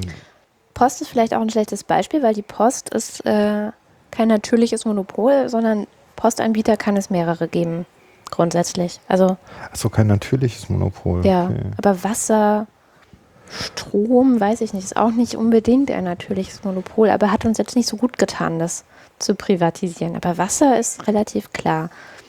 Öffentliche Verkehrsmittel ist für mich auch relativ klar, zumindest alles, was auf Schienen fährt, weil wir haben halt nur die Bahn, die Schienen baut. Es gibt keine anderen sonstigen Unternehmen, die groß irgendwo Schienen hinbauen. Ja, zumindest das Infrastrukturgut, also die Schienen und die Ja. Verwaltung der Ich meine, Schienen. die Autobahnen sind auch ja, in deutscher, Ver also in Verantwortung des Staates. Nicht mehr alle, ja. Aber es ist halt, man muss sich halt echt immer bewusst machen, die Schulen, die meisten Schulen, das ist, niemand käme auf die Idee zu sagen, so und jetzt, ab jetzt haben wir nur noch Privatschulen. Ja, Auf aber es ist ja heute keiner. schon so, dass es heißt, die Privatschulen sind die einzig guten. Ja. Und nur wer reich traurig genug, ist, seine Kinder auf die Privatschule Aber zu schicken, ist Symptom von einem schwachen Staat. Ja. definitiv. Also äh, im Endeffekt wäre eine Lösung da, wenn man diese ganzen Infrastrukturdinge nimmt und sagt, okay, die Infrastruktur an sich, sagen wir mal die Schienen, Ja, die genau. sind verstaatlicht Genau. und die Unternehmen, die darauf ihre Streckenfahrzeuge fahren lassen möchten, die können dann Wettbewerb äh, machen, ja. Wettbewerb machen und sich das Schienennetz zu dem Zeitpunkt mieten. Absolut, ja. Und das wäre für Wasser auch okay und Genau. das wäre für Internet okay und was auch immer noch an Was auch Infrastruktur. immer. Also es, man muss sich halt einmal hinsetzen und überlegen, was für eine Infrastruktur brauche ich, um die Gesellschaft aufrechtzuerhalten. Was darf nicht einem ökonomischen Gesetz untergeordnet werden?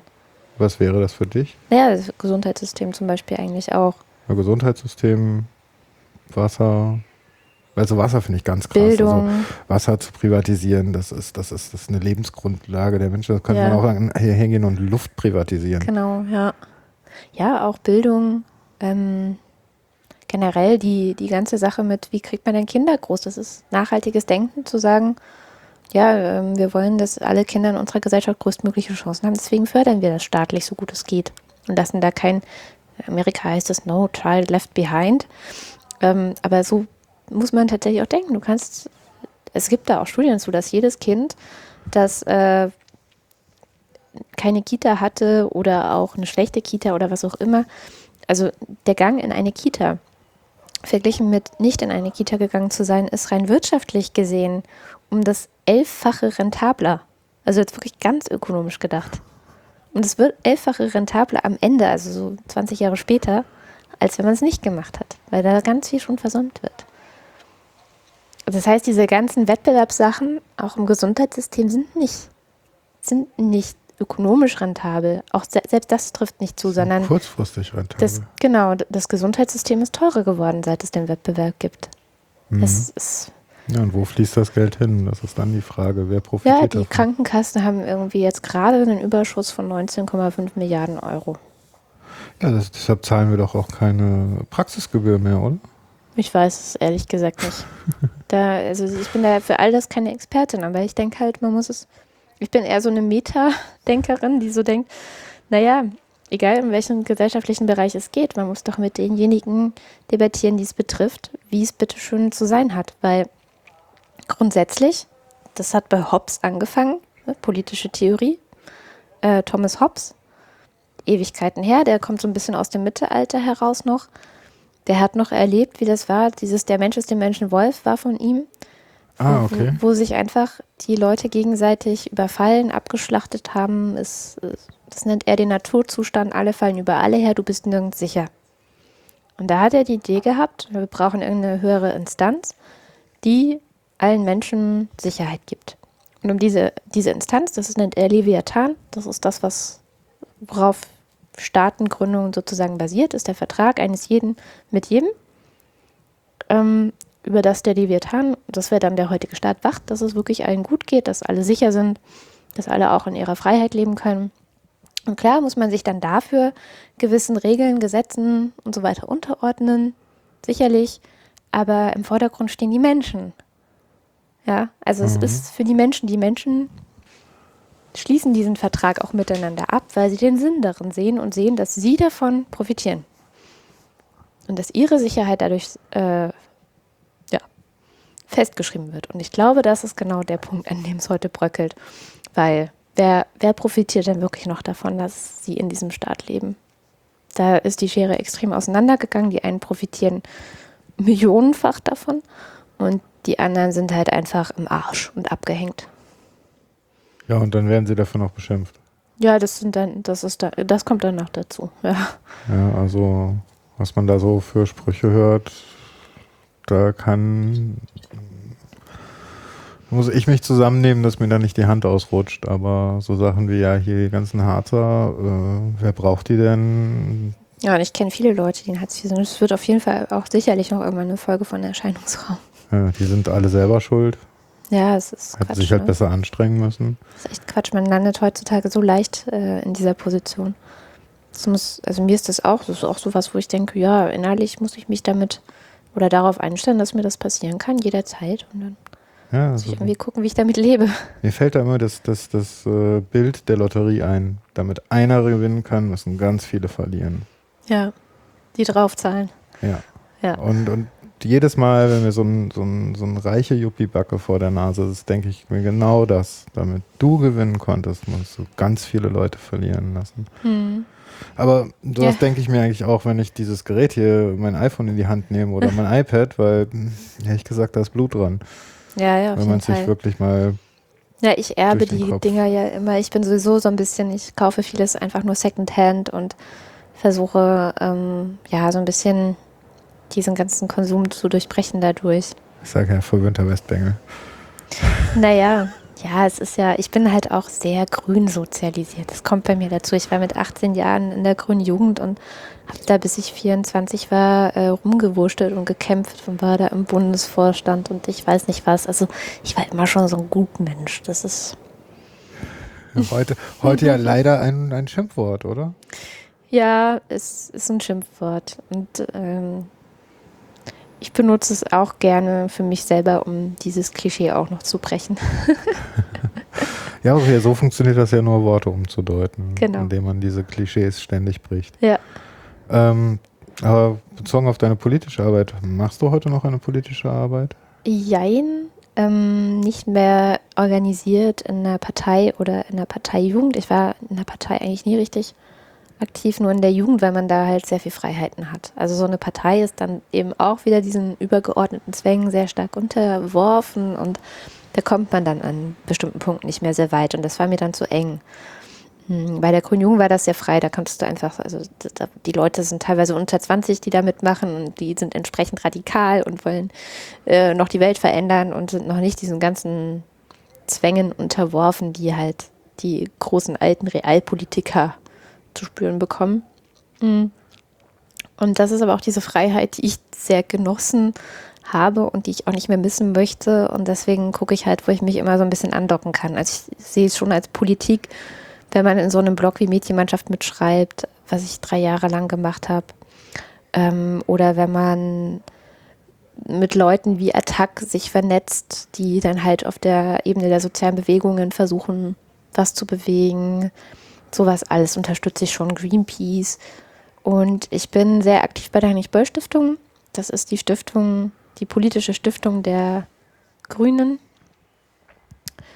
die halt äh, auch sehr visionär sind, sehr, sehr wissenschaftlich auch. Also viele Vernetzungen in die Wissenschaft, große internationale Vernetzung. Die haben 16 Stiftungen in anderen Ländern, wo dann einfach wahnsinnig viel Austausch auch ist. Und das ist schon auch Politik, was man gerade in Russland gemerkt hat, wo ja vor einigen Monaten die politischen Stiftungen Razzien unterzogen wurden. Ernsthaft? Davon habe ich nichts mitbekommen. Echt nicht? Nee, gar nichts. Oh, das war, aber ja, das war eine ziemlich große Sache. Ähm, da gab es erst in Russland so ein Gesetz, das total untergegangen ist in der europäischen Berichterstattung, weil alle sich auf Pussy Riot konzentriert hatten. Mhm. Und äh, während alle sich auf Pussy Riot konzentrierten, wurde in Russland das Gesetz ver verabschiedet, dass die, ja, wie man mit sogenannten ausländischen Agenten umgeht, regelt. Und ausländische Agenten sind all jene, die all jene Organisationen, die aus dem Ausland kommen und russische, ja, sich in Russland irgendwie einmischen. Also da irgendwie Geld fließen lassen, bestimmte Organisationen unterstützen. Klassisches Beispiel ist äh, irgendeine Organisation aus den USA, die Spenden sammelt dafür, dass Waisenhäuser in Russland mit, ich weiß nicht was, versorgt werden, mit Essen oder sowas, ja. Also was ist ja irgendwie so ein ganz klassisches Beispiel, aber das sind dann plötzlich, diese Organisation aus den USA ist dann ein ausländischer Agent und könnte ja versuchen, ähm, politisch äh, irgendwie Einfluss zu nehmen in Russland und da Leute zu indoktrinieren und ja, sozusagen zu intrigieren gegen die Ziele der, der Regierung. Und solche ausländischen Agenten, darunter fielen dann plötzlich auch alle Stiftungen, die so aus der ganzen Welt dort vor Ort sind, was eigentlich alle parteipolitischen Stiftungen aus Deutschland betrifft.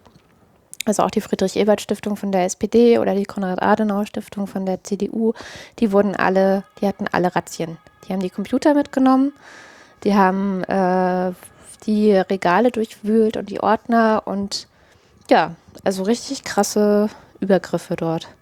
Also eine lupenreine Demokratie. Ja, total.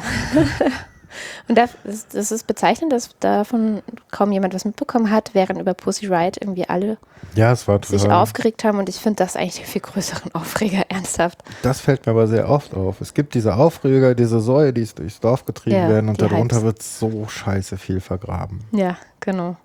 Ja, und in Russland ist das schon sehr massiv. Und die Heinrich-Böll-Stiftung hat natürlich dort viel Politik gemacht. Die hat äh, vor Ort verschiedene NGOs unterstützt und auch beraten und Aktionen gemacht. Die sind ganz aktiv in diesem ganzen LGBTI, also Lesben, Schwule, Bi, Trans, Intersex äh, Bewegung, um da die Leute zu unterstützen. Wir wissen alle, dass Putin mit Homosexuellen nicht viel anfangen kann.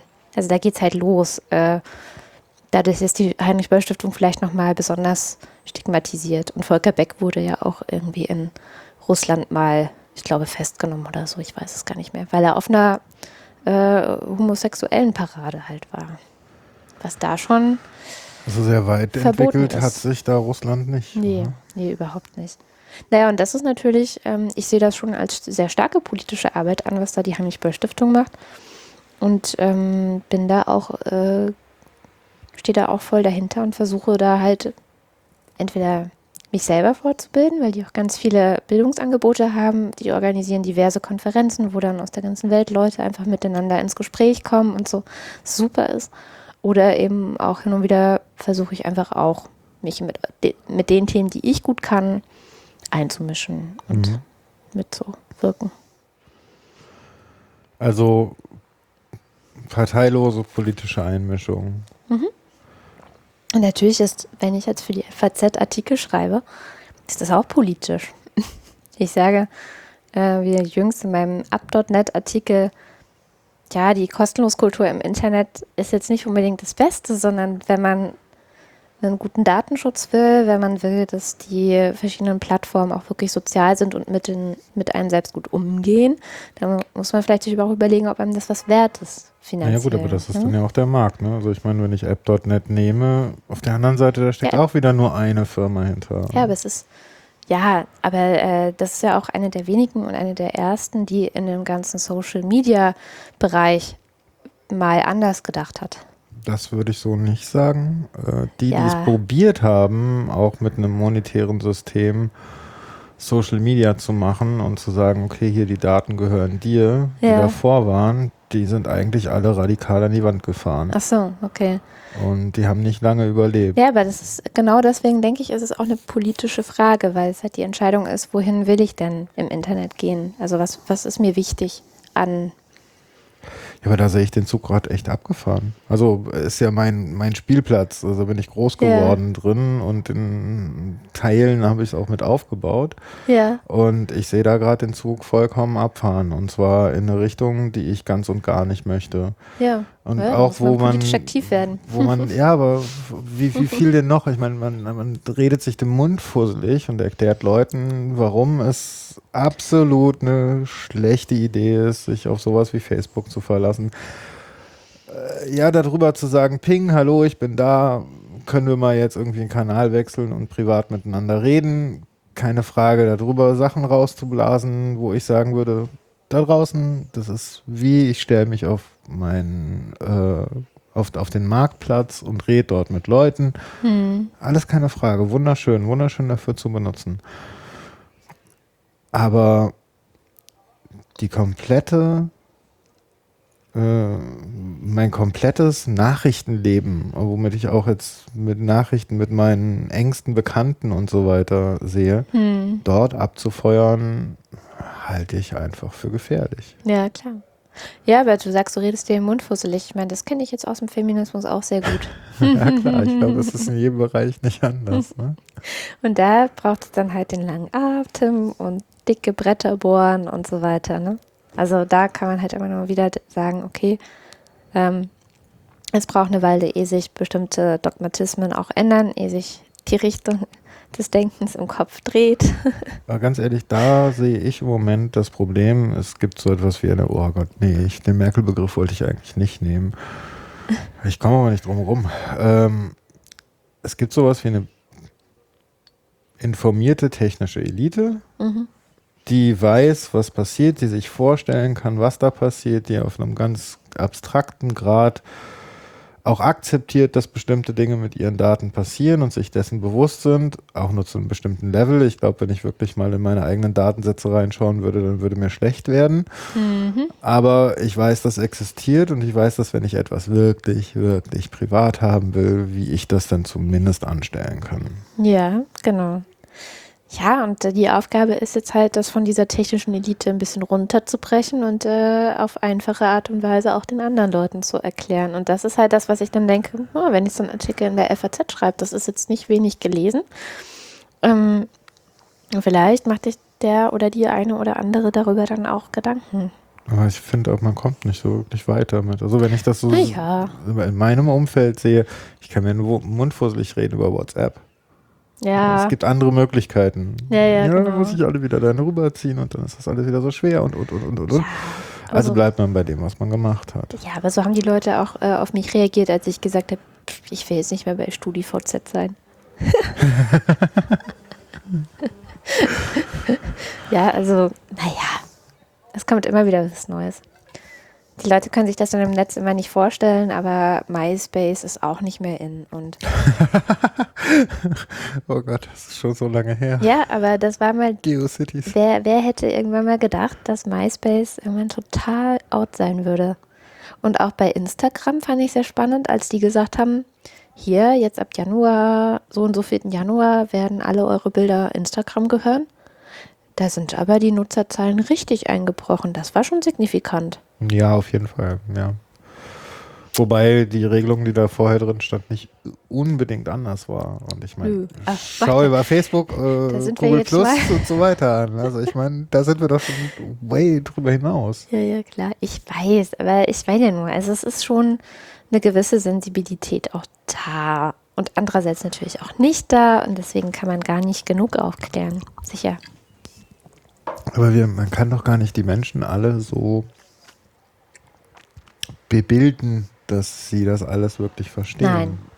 Nee, da glaube ich dann trotz allem an das Expertensystem, dass du halt, zum Beispiel bei mir ist es Greenpeace, zu umweltpolitischen Fragen, wenn ich wissen will, wie ist da jetzt gerade so, wie soll ich mich dazu verhalten, dann gucke ich, was hat Greenpeace eigentlich dazu gesagt. Bei denen vertraue ich. Meistens. Ich will jetzt nicht sagen zu 100 Prozent, aber zu 95 Prozent vertraue ich Greenpeace, schaue bei denen nach, was die so gesagt haben. Hm, und bild mir dann da meine Meinung dazu, weil ich weiß, bei Greenpeace, ähm, da steckt erstens relativ viel Kohle dahinter, weil die wahnsinnig hohe Spendeneinnahmen haben. Greenpeace ist eine der bekanntesten Organisationen in ganz Deutschland. Ja, also irgendwie, ich weiß gar nicht, 90 Prozent oder so aller Menschen kennen Greenpeace. Also es ist tatsächlich sehr, sehr hoch. Und, ähm, und die haben viele Wissenschaftler, die haben viel, äh, die haben einfach viele Möglichkeiten, zu, zu sich aufdrängenden Fragen Antworten zu finden. Und ich finde, das ist tatsächlich auch so ein bisschen die Zukunft, das ist wichtig. Da bin ich dann auch ziemlich kapitalistisch, in dem Sinne, dass ich denke, ähm, man muss dann auch, und das sehe ich auch für die Politik, man muss dann auch Geld in die Hand nehmen und denen, die Politik machen, Geld geben, damit sie unabhängig sind. Also da bin ich dann auch absolut dafür, dass ähm, solche Abgeordneten im Bundestag sollten keine Nebeneinkünfte haben oder zumindest keine über einen bestimmten monatlichen Betrag hinausgehende. Ich finde, das muss alles einfach verboten sein. Dafür bin ich aber gerne bereit, ihnen 2000 Euro im Monat noch mehr zu geben, weil der Beruf des Politikers ist so beschissen, den will keiner machen im Vergleich zu jedem anderen Job in der Wirtschaft. Sollen sie noch ein bisschen mehr haben? Ist mir wurscht. Hauptsache, sie machen gute Arbeit. Also ich finde, da ist so, also ich bin wirklich ein Fan von Expertensystemen, wo man ähm, einer größeren Gruppe, die auch pluralistisch wieder aufgestellt werden muss, mit verschiedenen Ansichten und verschiedenen Perspektiven auf ein Thema. Deswegen gibt es übrigens Parteien, nur machen die ihren Job gerade nicht mehr, weil äh, ja, SPD und CDU das denken das, das, Gleiche. Expertensystem, wie du gerade sagst. Also entschuldige bitte, ein Wolfgang Schäuble, der Innenminister gemacht hat und Finanzpolitik macht jetzt, der ist von beidem kein Experte. Ja, ja, keine Frage, dass wir äh, gerade sehr weit weg von dem Ideal sind, das ich hege. Ja? das ist wirklich äh, leider keine Frage. Aber in der Theorie wird es nicht möglich sein, dass alle Menschen ähm, die Komplexität der Welt irgendwann noch erfassen können. Und ich bin auch nicht so weit zu sagen, dann vertraue ich halt irgendwelchen Algorithmen. Das Was kann ich auch nicht. Mit der Intelligenz der Masse? Ähm, auch der bin ich misstrauisch gegenüber. Ich kenne Wikipedia sehr gut. Ich weiß zum Beispiel, was in der Wikipedia über mich steht. Und ein paar Dinge stimmen nicht. Es ist schon recht okay und es ist ganz gut, aber es ist einfach nicht naja, es ist sicherlich in jeder Enzyklopädie früher waren das auch nicht viel besser. Also ich glaube, ja, die Wikipedia ist schon sehr gut. Ähm, aber auch wiederum nicht so gut, weil da äh, nur 9% Frauen mitschreiben. Ja, leider. Ja, ja, ist auch so ein Thema. Ja, ne? Ja, schrecklich. schrecklich. Ich finde, das ist eines der schwierigsten Themen überhaupt, weil ich glaube, für ganz viele Prozesse, die im Moment laufen, wäre es wichtig, dass sich mehr Frauen einmischen. Auf jeden Fall. Und sehr viel mehr Frauen ihre Meinung auch, auch sagen, ohne ja. davor abgeschreckt zu sein, dafür eins über ein Dates zu bekommen. Über ein Dates zu bekommen. Und das zweite ist Zeit.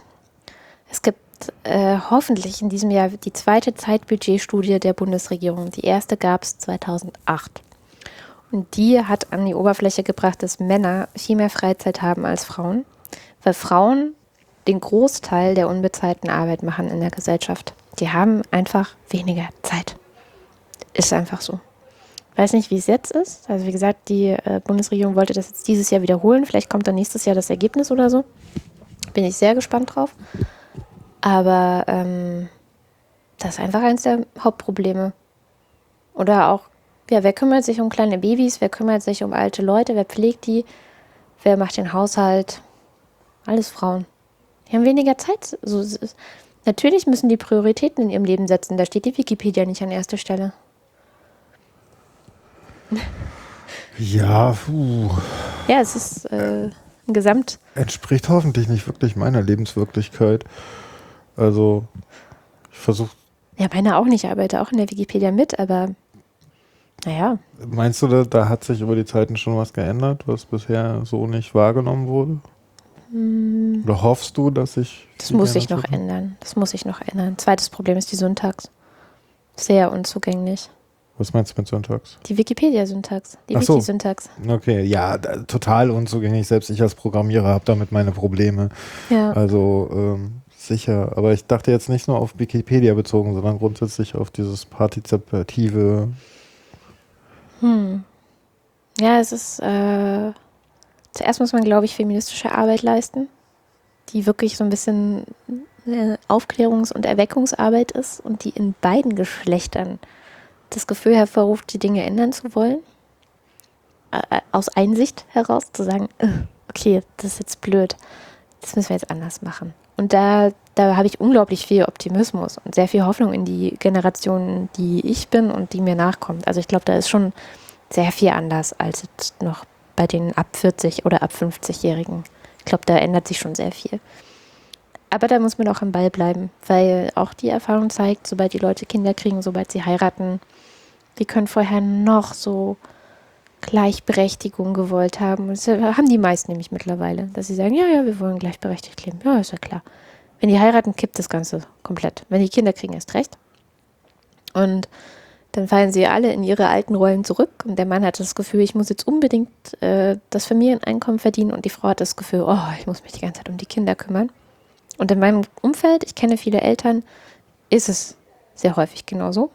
Und es sind alles Akademiker. Ja, das ist da drin auch in gewisser Hinsicht gefangen. Ja. Und dieses, dieses gekippte Verständnis von, wie wollen wir gleichberechtigt leben, kippt nicht wieder zurück, wenn die Kinder groß sind. Das Ach ist so. das Problem. Also Langzeitstudien haben das mittlerweile ziemlich gut rausgearbeitet, dass äh, vor der Ehe wollen noch alle gleichberechtigt sein. Mit der Ehe kommt dann die alte Rollenverteilung und auch wenn die Kinder aus dem Haus sind, kippt es nicht mehr zurück. Ja, aber die, dass diese Rollenverteilung kommt, das ist dann aber auch wiederum ein Zwiespel beider.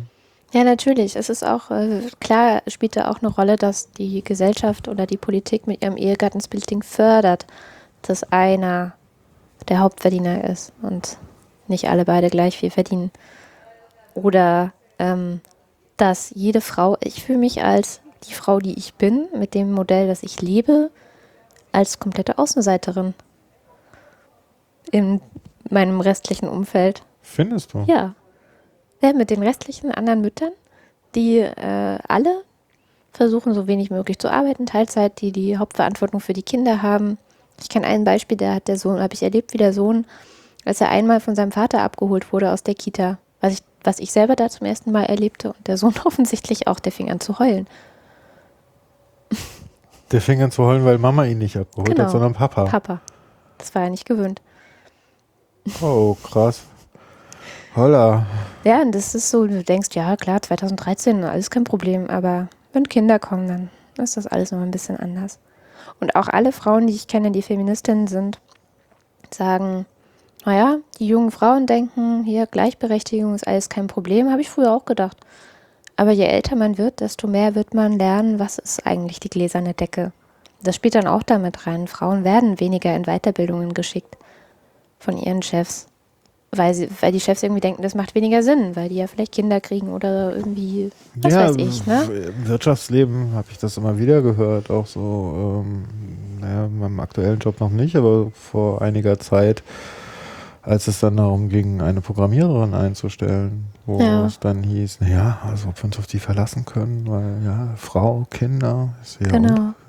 und, Oder äh, die Frage der Beförderung hängt ganz oft an der Frage der Überstunden. Ja, total krass. Wo ich dann, wo, ich aber als Mann auch nicht mehr mitspiele und sage, also entschuldige, jede Überstunde, Genau. die ich mache, ist ein asoziales Verhalten der Gesellschaft gegenüber. Genau. Und deswegen ist es genau dieses Ding, dass wir, also die heutigen Feministinnen sagen, wir brauchen die Männer, die auch sagen, hier, mache ich nicht mit. Ich will auch ein anderes Arbeitsleben. Ich will mich nicht mehr 50, 60 Stunden hier für euch aufopfern. Ich will auch noch ein Leben haben.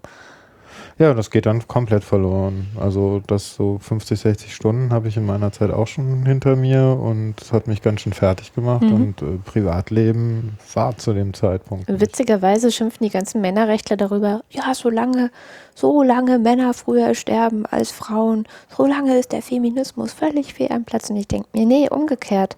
Ihr Männer sterbt viel früher als wir Frauen, weil ihr euch so kaputt arbeitet. Und das wollen wir Feministinnen abschaffen. Wir wollen, dass ihr, dass wir das gleichmäßig untereinander verteilen. Wir wollen, dass ihr genauso Gedanke. spät sterbt wie wir oder wir gerne auch ein bisschen früher, weil wir endlich mal mehr arbeiten. Ja, also, ne? Naja, also es gibt ja auch noch mehr, mehr Faktoren. Ne? Ich meine, ähm, Frauen haben schon das höhere Glück mit ihrem XX-Chromosom. Hm. Aber der, der, die Hauptsterbeursache, ich weiß nicht, ob sich das mittlerweile geändert hat, hin zu Krebs, aber früher war es der Herzinfarkt. Und da waren ganz klare Relationen zu. ja, klar. Äh, ich habe mich halt in meinem Arbeitsleben total hinweggeschossen. Ja, das ist aber auch das, für mich, ich werde, ich werde als Mann daran gemessen, welchen Erfolg ich habe aufgrund meines Arbeitslebens. Und wir Frauen gar nicht. Wir Ja. Frauen werden daran gemessen, was für gute Mütter wir sind. Aha. Ne? Also Und, äh, äh, mein Arbeitsleben ist, ist verdammt nochmal äh, runtergebrochen auf die Basis, einen Job, einen, es kann mir Spaß machen, es kann mir keinen Spaß machen, ich muss es tun, um leben zu können. ja. Aber das ist nicht das, wodurch sich mein Leben definiert. Nee, das ist ja auch für mich nicht so. Da sind Frauen dann schon viel weiter als Männer, weil das war für sie ja noch nie so. Oder ist schon lange nicht mehr so, sagen wir es mal so. Und da können Männer von den Frauen sehr viel lernen und Frauen natürlich von den Männern, dass sie lernen, okay, aber arbeiten ist jetzt auch nicht so ganz uncool. Sondern, es ist schon gut, wenn man auf eigenen Beinen stehen kann. Wenn man vielleicht nach einer eventuellen Trennung, was ich jetzt halt merke, keine Angst haben muss, dass man sich und seine Kinder durchfüttern kann. Ja, also ich als Mann fühle mich doch auch nicht, also ich meine, fühle mich doch auch nicht wohl, wenn meine Freundin nicht auf eigenen Füßen stehen kann. Die meisten Männer fühlen sich ziemlich wohl damit, weil sie dadurch noch viel stärker auf eigenen Füßen stehen können. Äh, was? Findest du? Also Ja. ich hätte genau das gegenteilige Hinter Gefühl. jedem erfolgreichen Mann steht eine fürsorgliche Frau. Das ist ein Spruch. und umgekehrt. Mhm. Ähm, aber das, das bedeutet für mich als Mann doch auch äh, entgegengesetzt, wenn ich eine Frau an meiner Seite habe, die nicht selbst für sich sorgen kann, dann habe ich eine höhere Verantwortung, sie zu versorgen. Solange du mit ihr verheiratet bist. Und mittlerweile haben wir ein Unterhaltsrecht, das dann hinterher nicht mehr so ist. Das ist dann aber sehr egoistisch gedacht. Ja, Okay, so tief komme ich nicht runter. nee, das auch, das ehrt dich sehr. Danke. Aber ähm, das meinte ich damit gar nicht. Nein, die meisten Menschen rechnen ja nicht damit, dass sie sich jemals von dem Menschen trennen werden, den sie lieben. So, da geht's ja los. Also da ist ja ein sehr großes Grundvertrauen, dass sie sagen, nein, nein, wir für immer. Und das wird sich nicht trennen. Das ist die bauen zusammen Häuser und die machen, die bauen sehr stark aufeinander auf. Das ist das alte Modell und das wird in der Großstadt immer weniger geliebt, aber auf dem Land ist das noch der Standard. Ja, da gebe ich dir recht. Auf dem Land ist das definitiv noch der Standard. Ja. Ja, so, wenn ich meine Eltern gefährlich. sehe, ja, so für meine Eltern ist das Wichtigste, dass ich eine Frau an meiner Seite habe und mit der möglichst lange zusammenbleibe ähm, und dabei einen guten Job habe, bei dem ich so viele verdiene, dass ich davon leben kann. Und dann ganz traurig, dass es also nicht mehr die Mengen an Geld sind, die sie selber verdient haben in ihrer Zeit. Hm. So, wo, ich merke, ja, ihr wart die großen Gewinner. Ja. das schafft man einfach nicht mehr. Ja, ist einfach nicht mehr drin. Ja. Kann, da müsste ich nicht 40 Stunden, nicht 60 Stunden die Woche arbeiten, sondern meine locker meine 60, 70, 80 Stunden die Woche arbeiten. Hm. Und dann kann ich mir auch aussuchen, wann ich mich mit dem Herzinfarkt in die Kiste legen möchte. Ja, genau. Hm. Das müsste man den Männern echt mal ins Hirn trümmern. Ja, es wer- merken wirklich immer mehr. Also das, da bin ich ganz optimistisch. Und wenn man anfängt, mit denen darüber zu sprechen, ich habe noch nie einen Mann erlebt, der dann hinterher gesagt hätte, ah, ist völliger Quatsch, sondern das ist ja sehr zugänglich. Das ist, ist ja auch logisch. Also ist ein, ein Feminismus. Hm. Feministisch denken heißt, dass es allen besser geht?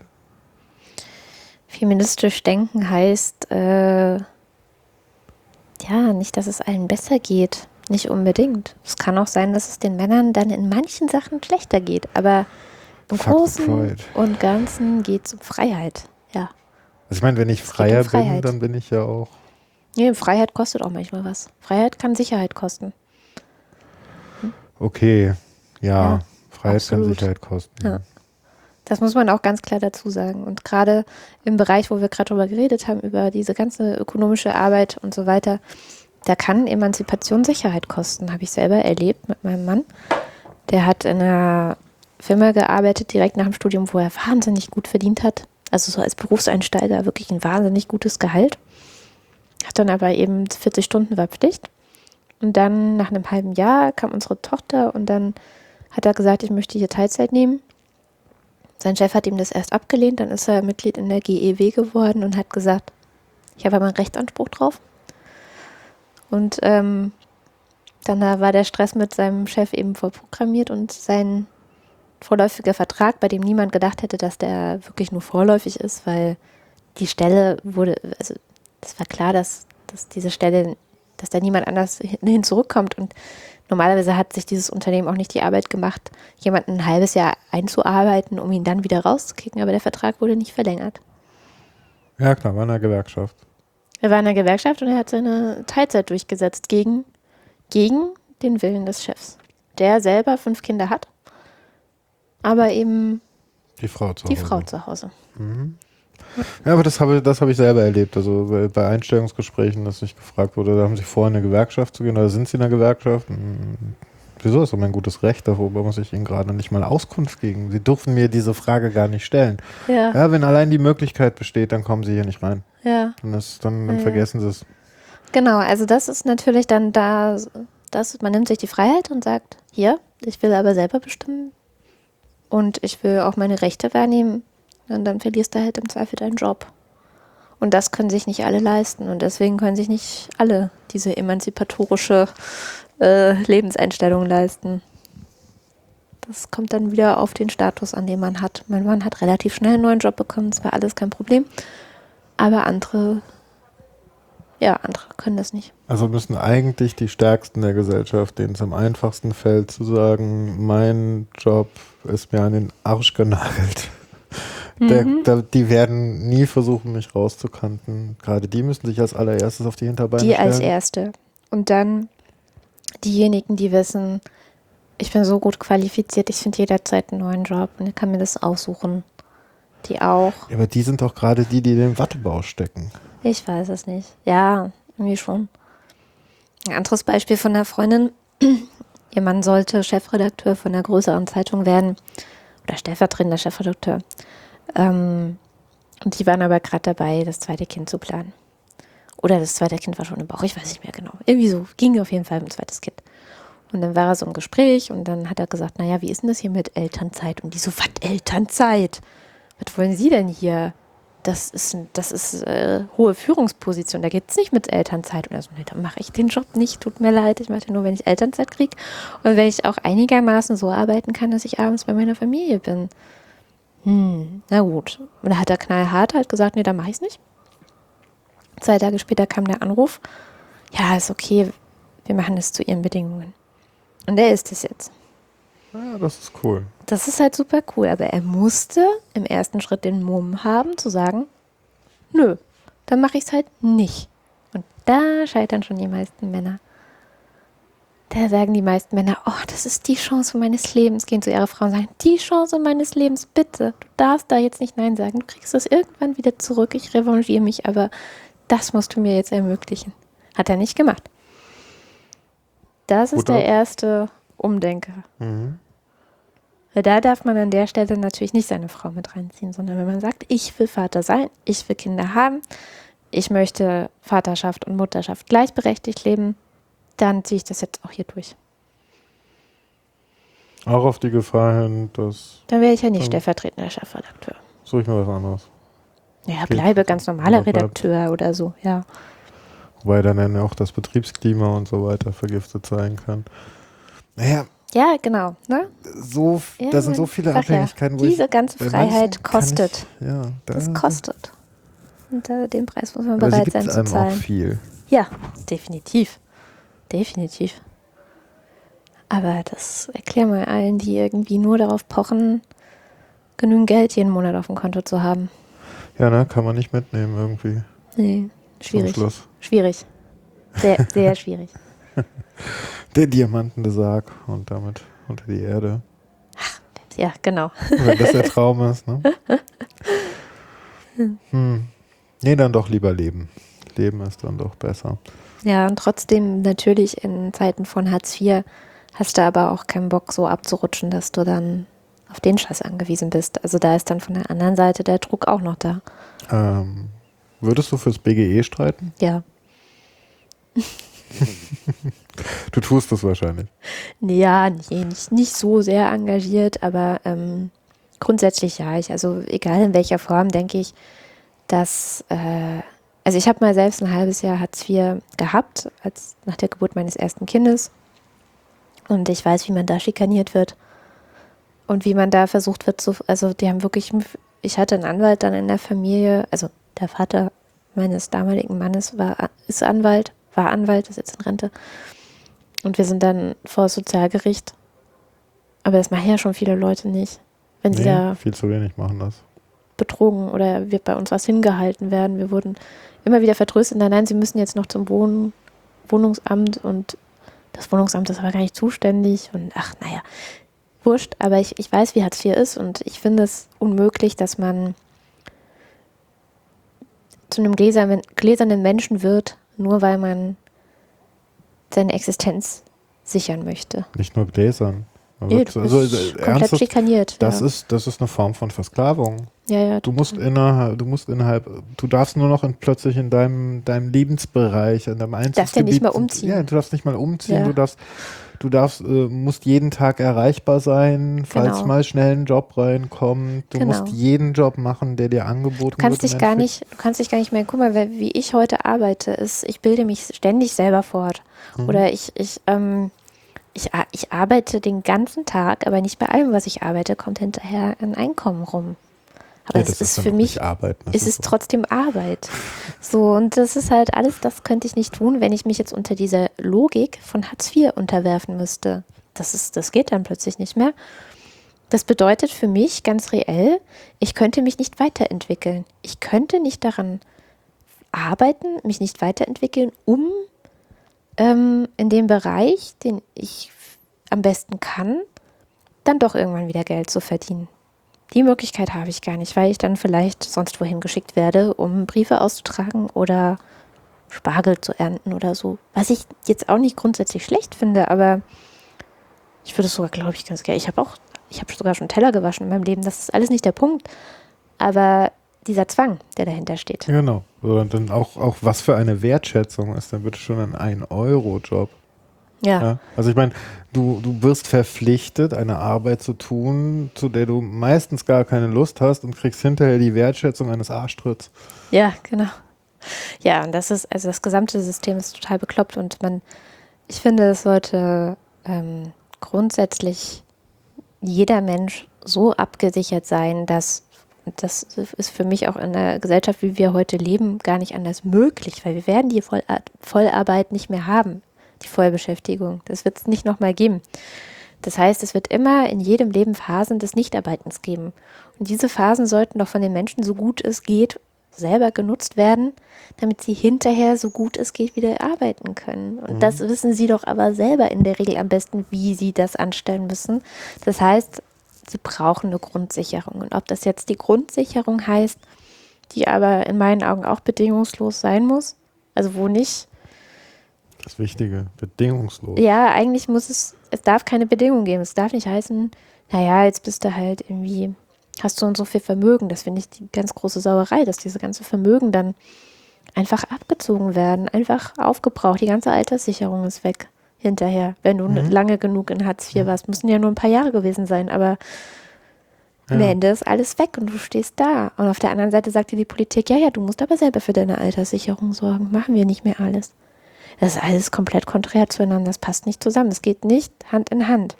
Kann ja sagen, gut, du gibst jetzt dein ganzes Vermögen her, weil der Staat sichert dir deine Altersvorsorge sowieso komplett. dann kann man das machen. Aber ist ja nicht. Die Altersvorsorge wurde auch privatisiert. Ja. Stück für Stück. Ja. ja. Also das habe ich ja so in meinem Berufsleben ganz klar mitbekommen. Ja. Das geht jetzt sogar so weit, dass ich das Angebot habe einer betrieblichen äh, Altersvorsorge, mhm. die wiederum, was ich denn, also für mich persönlich wäre es ein absolutes Win-Win-Geschäft, ja. das zu tun. Ja. Auf die Gesellschaft betrachtet ist es aber sehr asozial, was ich, was ich da tue, weil ich von meinem Bruttogehalt, sagen wir mal 100 Euro nehme und diese einzahle, mhm. oder sagen wir 150 Euro nehme und diese einzahle, hm, nach Steuern dann aber praktisch nur um die 80 Euro eingezahlt mhm. habe. Also das wird nicht auf meine Rentenversicherung aufgeschlagen, das wird nicht auf meine Sozialversicherung aufgeschlagen und es ist Hartz IV sicher als einzige hm. Anlagemöglichkeit.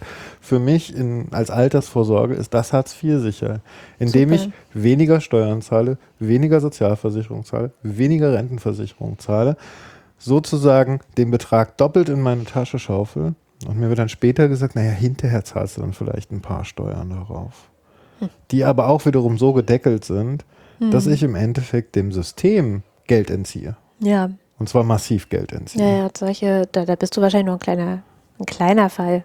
Solche Fälle gibt es ja in größerem Umfang. Naja, klar. Also das ist aber ein, ein, ein Modell, was im Moment vorangetrieben wird. Und, und wenn das ich ist sehe, reale Umverteilung, und zwar von unten nach oben. Ja, ja. genau. genau. genau. Nur wenn ich den Job habe, der mir ermöglicht, so und so viel Geld zur Seite zu schaffen, habe ich die Möglichkeit, indem ich sozusagen die anderen bescheiße, mir selbst mein Alter zu finanzieren. Ja. ja. So fühlt sich das für mich auch an. Ja, ja, ja. Es, es kann dir auf der anderen Seite keiner übel nehmen, dass du die Möglichkeit wahrnimmst, weil in der heutigen Welt ist man ja froh, wenn man irgendwo noch ein bisschen das System austricksen kann. Also ganz ehrlich, äh, gerade auch im Hartz IV, das fordert dazu heraus zu tricksen. Ich war damals dann beim Sozialmedizinischen Dienst und ähm, die haben sehr unverblümt zu mir gesagt, ja, wenn Sie dann Hartz IV sind, dann nehmen Sie bitte alles Geld, was Sie irgendwann zum Geburtstag oder sonst wann geschenkt bekommen, sagen Sie allen Bescheid, dass das bitte bar zu geschehen hat. Sie dürfen keine Eingänge auf Ihrem Konto haben. Mhm. Sonst wird es gleich angerechnet. Mhm. Das ist, ich meine, das, das, das hinter vorgehaltener Hand sagt dir das sogar auf einigermaßen offiziellen Ebenen jeder. Und alle werden es auch so machen. Mhm. Und das ist das, was wozu sehr rigide Systeme führen. Da wieder die Parallele zur DDR. Es wird halt beschissen, es wird gemauschelt, es wird versucht, die ganzen Dinge zu umgehen und zu hintergehen. Was haben wir davon? Nichts. Also das, allein deswegen bin ich schon total fürs Grundeinkommen, weil ich denke, diese ganze äh, Nackigmacherei vom Jobcenter, selbst da das nützt nichts. Wenn du betrügen willst, kannst du betrügen. Also sage ich doch lieber, mir ist es wichtig, die Leute haben grundsätzlich ist eine Grundsicherung, ein Einkommen, das immer da ist und hinter das sie nicht zurückfallen, egal was passiert, das nicht gestrichen werden kann. Natürlich muss man da ein bisschen ermitteln, was die gerade so verdienen und so weiter. Musst du bei der Steuer ja auch. Aber ich würde es in genau dem Umfang tun, in dem man es auch bei einer Steuererklärung macht und nicht darüber hinaus. Mhm. So das war jetzt einmal weit abgeschwiffen in die Politik. Kommen wir mal zurück zum Podcasten. Ähm, wie du zum Podcast gekommen bist, wissen wir jetzt. War es für dich ein Problem, mit der Podcast-Technik klarzukommen? Die Technikwelt, die da vor dir stand, die du erstmal meistern musstest? Im ersten Schritt nicht. Ich hatte durch Zufall ähm, in einem Magazin über Spielekultur, was der Marco abonniert hat, mit dem ich zusammen den Bost Kinder Podcast und Blog mache, äh, hatten wir gelesen von einem relativ einst, einfachen technischen Gerät, mit dem man mit iPhones und iPads oder auch iPods sehr einfach aufnehmen kann. Man steckt es einfach dran, dann installiert man noch die dazugehörige App und dann kann man eigentlich loslegen. Das ist das Tascam IM2, das haben wir uns dann auch gekauft und ich glaube, das hat 60 Euro gekostet. Ja, das habe ich ja auch gerade in der Hand. Das sieht sehr interessant aus. Ich glaube, das dürfte von dem, was es ist, die gleichen Mikrofone sein, die ich in meinem teuren großen Tascam habe. Das kann ich jetzt nicht beurteilen. Da kommt bestimmt guter Sound raus. Das auf jeden Fall. Also wir haben es dann natürlich auch gleich ausgetestet, äh, haben allerdings das, was wir da besprochen haben, niemals online gestellt. Es war wirklich nur so ein Test und hatten das dann das iPhone, in dem das drin steckte, auf dem Tisch liegen, haben aufgezeichnet und dann waren natürlich noch so Anfängerfehler drin, wie wir hatten an jedes Ruckeln, wenn man an den Tisch kam oder so gehört. Mhm. Also da müsste man sich dann halt noch was ausdenken. Ich habe gesehen, du hast da so eine schöne Lösung mit einfach Styropor äh, Teile drunter liegen. Schaum, so aus diesen Schaummatten, die bei Mainboards gerne mit in der Verpackung sind oder bei anderem technischen Gerät, habe ich einfach was Passendes ausgeschnitten. Dann ist das Wischen auf dem Tisch nicht so stark oder wenn man klopft, dann hört man halt mehr nur das Klopfen, so ein hm. bisschen Isolation. Ja, und da, man kann natürlich alternativ auch ein Stativ kaufen, wo man das Ding dann dran festmacht oder so. Da gibt es, glaube ich, mittlerweile diverse Lösungen. Soweit sind wir aber nie gekommen, um das dann ausgereifter zu benutzen. Aber grundsätzlich war der Klang sehr gut. Also damit hätte man definitiv arbeiten und Podcasts aufnehmen können. Ähm, bei uns war es dann so, dass wir dann angefangen haben, für die FAZ das Blog zu machen und auch von Anfang an gesagt haben, wir wollen gerne das Medium Podcast nutzen, wenn wir das da machen. Und dann war auch sehr schnell klar, dass wir da mehr richtig investieren wollen, um da die beste Klangqualität zu haben, weil es nun mal ein sehr weit verbreitetes Medium ist. Und außerdem ich nun mal Tim auch persönlich kenne. Mhm. Und äh, da war der Gang dann relativ kurz und Tim auch sehr schnell bereit, mir da ausführlichst Auskunft zu geben, mit welcher Technik ich da gut am Start bin. Wir hatten dann auch ein Anfangsbudget. Das waren, ist schon ziemlich viel mit 1000 Euro zu starten. Wir haben uns das geteilt und wir bekommen das jetzt auch äh, durch die Podcasts, die wir dann bei der LVZ veröffentlichten, auch peu à peu wieder. Also wir haben dann ja dadurch wieder Einnahmen. Das ist tatsächlich eine klassische Investition gewesen. Aber dieses Testcam kann ich einfach tatsächlich jedem empfehlen, der nicht einfach nur sein iPhone auf den Tisch legen und dann loslabern will. Ja gut, nur das iPhone, das Was funktioniert mir jetzt, auch. Ja, das funktioniert auch, aber mir würde das jetzt nicht wirklich einfallen, muss ich ganz ehrlich sagen. Also ich kenne Podcasts, die so sind und da bin ich dann äh, ein bisschen empfindlich und sage mir, das geht schon mit sehr geringen Mitteln schon wesentlich besser. Das, ja, dem, dem pflichte ich bei. Hm. Was man auf jeden Fall mit so einer Aufnahme machen sollte, ist dann aber sie bei, durch Auphonic schieben. Also ich, eigentlich sollte man das mit jeder genau. Sprachaudiodatei machen. Auphonic ist nun ja wirklich komplett kostenlos. Zumindest in dem Bereich. Ich hoffe, da kommt ja. noch was, wo man Geld drauf werfen kann, weil ich möchte, genau. dass es erhalten bleibt. Ja.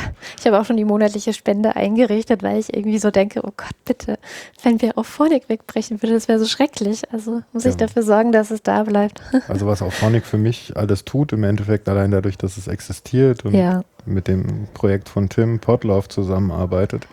Genau, ist das der ist Hammer. das zweite gewesen, wo ich dachte, hey, es gibt Podlove Tim. Onkel Tim kümmert sich extremst engagiert darum, dass Podcasting wirklich sehr, sehr einfach wird. Und Podlove kann man einfach nur sagen, ist super. Ich kenne es ja gar nicht anders. Ich habe ja mit Podlove angefangen. Mhm, ich mit Podpress. Genau. Und nach allem, was ich so gehört und gelesen habe, bin ich wirklich sehr froh.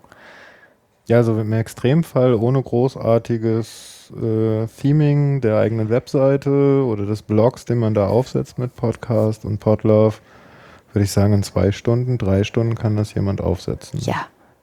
Ja, jein, ja. Also ich habe schon noch ein Video, wo Tim dann alles erklärt, geguckt. Das dauert eine Stunde und ja, so ein paar Sachen kann man sich sicher noch ein bisschen reinfuchsen, aber grundsätzlich ja. Ein halber Tag, würde ich jetzt mhm. sagen. Ja.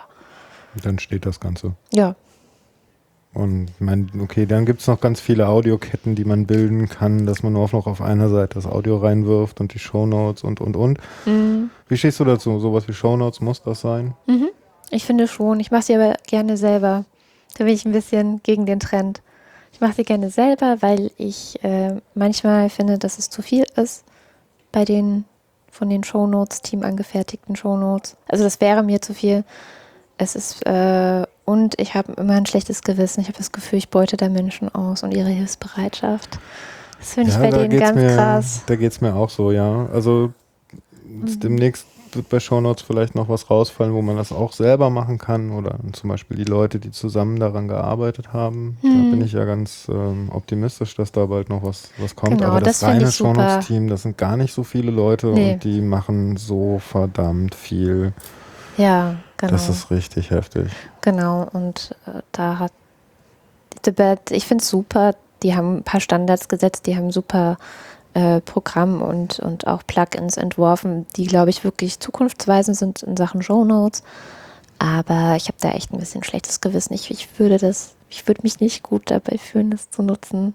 Ich weiß nicht. Ich will das jetzt auch niemandem ausreden, der das nutzt, weil äh, das auch nicht, ich glaube, die machen das ja auch freiwillig, niemand zwingt sie dazu, aber äh, ah, es ist ein bisschen. Ja, solange man das bei seinen Podcasts macht, die man eh gerne hört und sich die Zeit dafür nimmt, weil man da Spaß dran hat, finde Ja. ich das okay. Genau, ja. Sobald es aber in diese Richtung kommt, ey, macht mal für mich. Mit äh, Anspruchshaltung mit dahinter Anspruchshaltung, und so. dann ist, hört das Genau. komplett auf. ja, deswegen bin ich auch ganz, ganz. Freiwillige. Ja, also wenn die, wenn die sagen würden, wir wollen es unbedingt für dich machen, weiß ich auch nicht, wie ich reagieren würde. Aber ich mache es auch gerne selber. Ich glaube halt auch, ich suche andere Sachen raus. Ich weiß ja zu dem Thema, zu dem ich vielleicht Podcast, habe ich mich vorher informiert und dann finde ich vielleicht andere Links, als die machen würden und so. Also das ist auch ein Grund, warum ich es gerne selber mache. Ich hab, bin eh so ein bisschen Control-Freak und ich habe auch gerne die Kontrolle über das, was in den Shownotes steht. Mhm. Und Ist, findest du aber es verpflichtend für einen Podcast? es hilft sehr, ja. Ich habe es aber auch nie anders kennengelernt. Verpflichtend weiß ich nicht. Nee, ja, nee, ähm, ah, Also der kommt auf den Pod- Podcast an. Der, die, die, die Shownotes der ersten Sendung von Sendungsbewusstsein, die brauchen bestimmt noch eine ganze Weile, bis ich mich da durchgefressen habe. Es kommt auf den Podcast an. Es gibt Podcasts, die höre ich nur zur Unterhaltung. Da brauche ich sie nicht unbedingt. Aber es gibt Podcasts, die sind wirklich richtig Bildung, die sind wirklich richtig, hm, da würde ich dann schon gerne, wenn ich irgendwie irgendwas gehört habe, auf dem Ohr vielleicht auch nicht ganz richtig verstanden habe, gerne so ein bisschen die Shownotes durchgucken, ob vielleicht was dabei dazu drin ist und ich dann noch mal ein bisschen mehr lesen kann oder so. Ein Also- Beispiel dafür wären jetzt die Wurstkinder, weil ich habe am Anfang immer Wurstkinder verstanden, Ja. bis ich es verstanden habe. Ja, die Wurstkinder, das habe ich auch äh, in unserem ersten Text geschrieben. Das klingt, dass es zuerst so klingt wie Wurstkinder und dass man sich halt tatsächlich auch so ein bisschen wie so ein Wurstkind fühlt. Aber ja, die Wurstkinder brauchen Shownotes eigentlich. Da haben wir jetzt noch keine. ähm, und sowas wie der CRE kann ich mir ohne Shownotes gar nicht vorstellen. Ehrlich Nee? gesagt. Nee. Das Komische beim CRE ist, ich weiß, er hat sehr gute Shownotes, Ja. aber ich klicke da sehr, sehr selten drin rum, Mhm, weil er okay. an sich schon so gut erklärt, dass ich, gut, vieles sind technische Themen, da brauche ich dann keine weiteren Informationen zu, aufgrund meines Backgrounds, aber ähm, selbst bei den gesellschaftlichen Themen, die da waren, war das schon so gut erklärt, dass ich eigentlich gar keinen weiteren Informationsbedarf hatte. Mm, okay. Naja, okay. Ja, ich bin auch jetzt keine Shownotes-Fetischistin. Meine sind selten sehr ausgiebig oder lang. Jetzt beim Che letztes Mal waren sie sehr lang. Äh, ja. Aber der hatte auch einfach so viel zu erzählen gehabt. Und da dachte ich, das sind jetzt nicht Dinge, die irgendwie jeder sowieso kennt. Da ist es vielleicht gut, nochmal einen Link zur Hand zu geben, falls man mehr darüber wissen will. Ähm, dann gibt es Kapitelmarken, die ja jetzt auch mit dem Mhm. Podlove-System dann auch wirklich gut im Player funktionieren. Und Man Mhm. sagen kann, okay, ja, das Thema interessiert mich nicht, ich spring mal einen Schritt weiter. Genau, das ist auch mein nächster Evolutionsschritt, dass ich das noch machen werde. Mach's noch nicht. Da muss ich mir einfach noch reinlesen, reinhören, reinlernen, um das dann zu machen. Da sind wir im gleichen Evolutionsschritt gerade. Ja. ähm, also man kann auch anfangen, ohne das alles zu haben. Ah, ja, klar, das eh. Ich meine, ja, ja, ja, das sowieso. Wie ist dein Blick auf diese Podcast-Welt? Also, Unge ungemein neugierig und offen und sehr optimistisch und wohlwollend. Und ich bin gespannt, wo es hingeht. Habe den Eindruck, dass viele, so wie ich, jetzt gerade in den vergangenen Monaten oder im vergangenen Jahr das Gefühl haben, es könnten sie ja mal. Und ich bin gespannt, was in fünf Jahren dann ist. Ich glaube, ich habe echt das Gefühl, da gibt es gerade so ein, so ein äh, Podcast-Frühling. ein Podcast-Frühling, sehr schön ausgedrückt. Das ist toll. Ja, das, das Gefühl kann ich, kann ich spiegeln in der Form, dass halt äh, auch immer mehr Leute was machen und es auch immer neue Themen gibt. Genau. Und diese, diese Technikblase, in der wir den ersten drei, vier Jahre drin gesteckt haben, einfach mal ein bisschen aufbricht. Mhm. Trotzdem erfahre ich immer wieder, sogar sehr, sehr oft, wenn ich mit Menschen rede, die jetzt nicht so technikaffin sind. Mhm. Podcast, was ist denn das? Ja, klar. Und darauf habe ich noch keine gute Antwort gefunden. Ich sage mal Radio im Internet, aber das stimmt ja auch nicht. Audio im Internet stimmt. Audio im Internet stimmt, ja, aber darunter kann sich auch kein Mensch was vorstellen. Das ist so wie eine Radiosendung, aber besser. Ja, besser, schlechter, das würde ich jetzt nicht. Ist anders. Anders. Ja gut, also das, was, was sich vielleicht am Radio am meisten nervt, ist diese Eingekürztheit und deshalb Genau. empfinde ich persönlich Podcast als besser, Ja, weil man da ausführlich reden kann. genau. Machst du einen Unterschied zwischen Podcasts, die zum Download bereitgestellt werden von äh, Radioanstalten oder Sendeanstalten und dem, was hauptsächlich jetzt Privatleute ins Netz, kann man ja auch nicht mehr sagen. Also Ja, was Tim für, für ähm, na, das DLR macht und, und was äh, jetzt Holgi mit dem Resonator für die Helmholtz-Gesellschaft macht, ist ja eigentlich auch nicht aus der Privatperspektive zu betrachten. genau. Die machen ja auch Geld damit. Tim hat ja sehr viele Flatter-Einnahmen. Ich glaube aber, er ist der Einzige, der so viele Flatterhände hat. Das sei ihm auch vollkommen gegönnt, genau. Ähm, ich mache einen Unterschied. Ja, ich mache einen Unterschied. Ich habe früher, habe ich ja auch schon erzählt, ähm, vor allem Radiosendungen, die hinterher als Podcast irgendwie auch nochmal online gestellt wurden, gehört. Das war mein Einstieg. Und mittlerweile höre ich die gar nicht mehr, sondern nur noch echte Podcasts, wie ich sie jetzt mal bezeichnen würde. Also die, die da halt tatsächlich äh, nicht irgendwann im Radio liefen, keinem Format unterliegen, keiner Zeitbegrenzung, keine Werbung, ähm, nichts, sondern einfach drauf, drauf losgelabert und sie sind fertig, wenn sie fertig sind und nicht, wenn die Uhr sagt, jetzt ist aber exakt so und so viel Zeit vergangen. Ja, da gibt es ja auch so Kandidaten, die dann be- beim Podcast auf ihre Zeit achten, Ja, nach einer Stunde Das ausmachen. finde ich sehr schade. Ja, da, da oft steht man, äh, noch mehr Fleisch, bitte, noch ein bisschen Ja, mehr Fleisch. Genau, es ist echt schade. Wirklich. Das, ja, Antje Schrupp macht das auch und wirklich schade. Ich meine, die Leute, die nach einer Stunde genug haben, können ja gerne dann, dann sollen sie halt nach einer Stunde den Podcast ausmachen, aber es gibt ein Zielpublikum für die nächste Stunde. Glaubst du, das Zielpublikum ist größer, als wir uns das bisher vorstellen? Ich glaube, das wächst auch gerade. Ich glaube, das, das ist alles gerade erst so richtig im Aufplatzen. Und da hat auch Tim große Verdienste, weil er genau dafür sorgt. Er macht einfach extrem viel Werbung dafür, geht mit gutem Beispiel voran, begeistert die Leute dafür. Bin ja auch so ein Beispiel. Ähm, das ist, da ist jetzt verdammt, verdammt viel Musik drin. Da stehen wir echt am Anfang. Ja, schön. Du fühlst dich gut, Pionier zu sein. Naja, Pionier würde ich mich jetzt absolut nicht nennen. Wirklich nicht. Ich bin da eher so eine, weiß ich nicht, ich, ich fühle mich schon als Spätzünderin. Also es gibt ja diesen äh, Podcast Schlaflos in München. Das ist auch eine Mhm. Frau, Mhm. die hat 2005 angefangen. Das ist eine Pionierin. Ja, der ist mir, sie ist mir schon empfohlen worden von Claudia. Genau. Und da werde ich, glaube ich, auch äh, sie sehr bald mal anschreiben, ob ich sie nicht gewinnen kann. Für Das ist eine echte Pionierin. Hallo, wir haben 2013, da kann ich mich nicht mehr Pionierin nennen, wenn da 2005 schon eine angefangen hat. Die. Naja, gut, okay, äh, aus der Perspektive betrachtet. Und auf der anderen Seite, wenn man so ganz am Anfang der Welle mitschwimmt und das auch so ein bisschen Ja, trägt, dann ist sicher. es auch eine Pionierarbeit. Ja, gut, dann. Nee, trotzdem. Da bin ich zu bescheiden. Und das ist e- echt, also das, ich würde mich so nicht nennen wollen. Sind dir Dinge peinlich? Ja, viele, viel zu viele. Viele oder äh, gerade jetzt bezogen auf diesen Punkt Podcast, was du ins Mikrofon sprichst. Ja, manchmal Geräusche, die ich mache. So Piepsgeräusche oder so. Ich weiß nicht. Komisches, grinselndes Lachen. Das ist wieder das Thema mit der Stimme. Das das fällt auch sonst niemandem auf, außer mir. Und sonst, ähm, mir ist peinlich, dass ich beim CAE 196 gesagt habe, dass das mit dem Tomatenwurf irgendwann in der ersten Hälfte des neu- 20. Jahrhunderts gewesen sei. Und eigentlich war das erst 1968. Also wenn man so Fakten verdreht Ja, und so. fürchterlich. Aber ich bin halt echt ein Geschichts... Naja, ich war in Geschichte noch nie gut und ich weiß immer die ungefähre Entwicklung und ich merke mir die Sachen, die wirklich wichtig sind und naja, ach, naja. Aber das war mir peinlich. Sehr. Vor allem, wenn man weiß, wie viele Leute das Ding gehört haben. Oh, oh, oh. Wie viele haben es denn gehört? Das weiß ich ehrlich gesagt nicht, aber ähm, ich glaube, den CRE hören ja schon so irgendwas zwischen 10.000 und 20.000 Leute. Also das ist schon ein riesiges Ich glaube Zielpublikum. sogar so mal ein paar mehr. Ah je, ich will es gar nicht wissen. Das wäre auch so gut gewesen.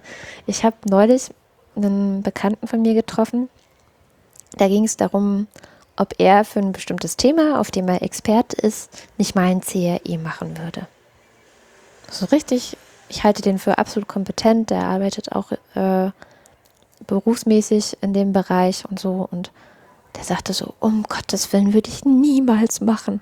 Ich guckte ihn so leicht entgeistert an und fragte, warum denn nicht? Der Tim ist eigentlich ein ganz netter. So schlimm ist CRE nicht. Ist ein gutes Pro äh, Format. Und er so, ja, eben.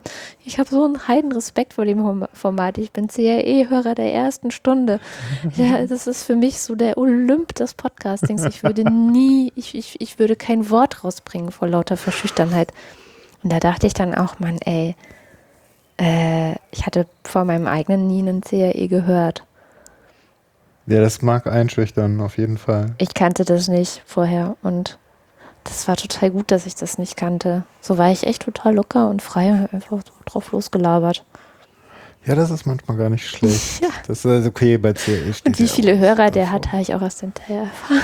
Sonst hättest du es dir anders überlegt? Nein, das nicht. Nein, also Tim und ich hatten auch davor ein relativ langes sozusagen Beschnuppergespräch, schon ein paar Wochen vorher. Und da habe ich sofort gemerkt, Tim ist super, mit dem komme ich super klar, kann ich mir super gut vorstellen. Und ich glaube, auf der anderen Seite war das auch relativ schnell klar, dass, dass das gut funktionieren wird. Und da hätte ich mir keine Sorgen gemacht. Ich, ich finde auch Radio oder so, wo du ja auch sehr viele Zuhörer hast, finde ich alles nicht so erschreckend. Fernsehen habe ich große Ängste, aber Radio, Was macht das Fernsehen anders? Mm, Man sieht dich und, und das Fernsehen schneidet auch sehr viel. Gutes Radio auch oft, aber das Fernsehen, ich weiß nicht, ich mag das Fernsehen irgendwie nicht. Keine Ahnung.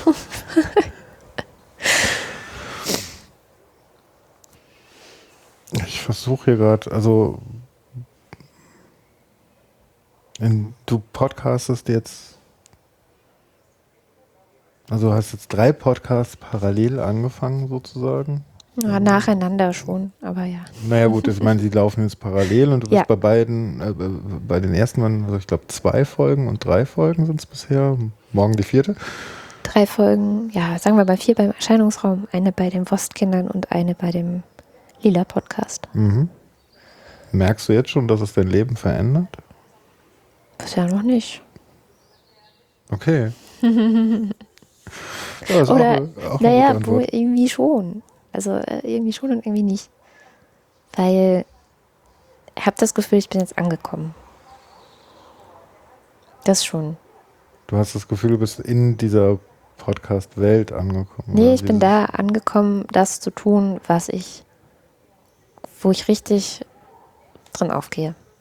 Ich nenne das auch Arbeit. Also wenn ich einen Podcast mache, dann sage ich auch, ich arbeite jetzt. Wir beide arbeiten gerade. Ja, wir arbeiten. Ah, Okay, für mich ist das mein Freizeitvergnügen. Ja, siehst du mal. Ich nehme das richtig, ich finde das auch, ich nehme es auch richtig ernst. Also mir ist das wirklich, das ist so, so, das ist die Art von Arbeit, die ich machen möchte. Das finde ich bemerkenswert. Ja. Auch wenn ich damit keinen Cent verdiene.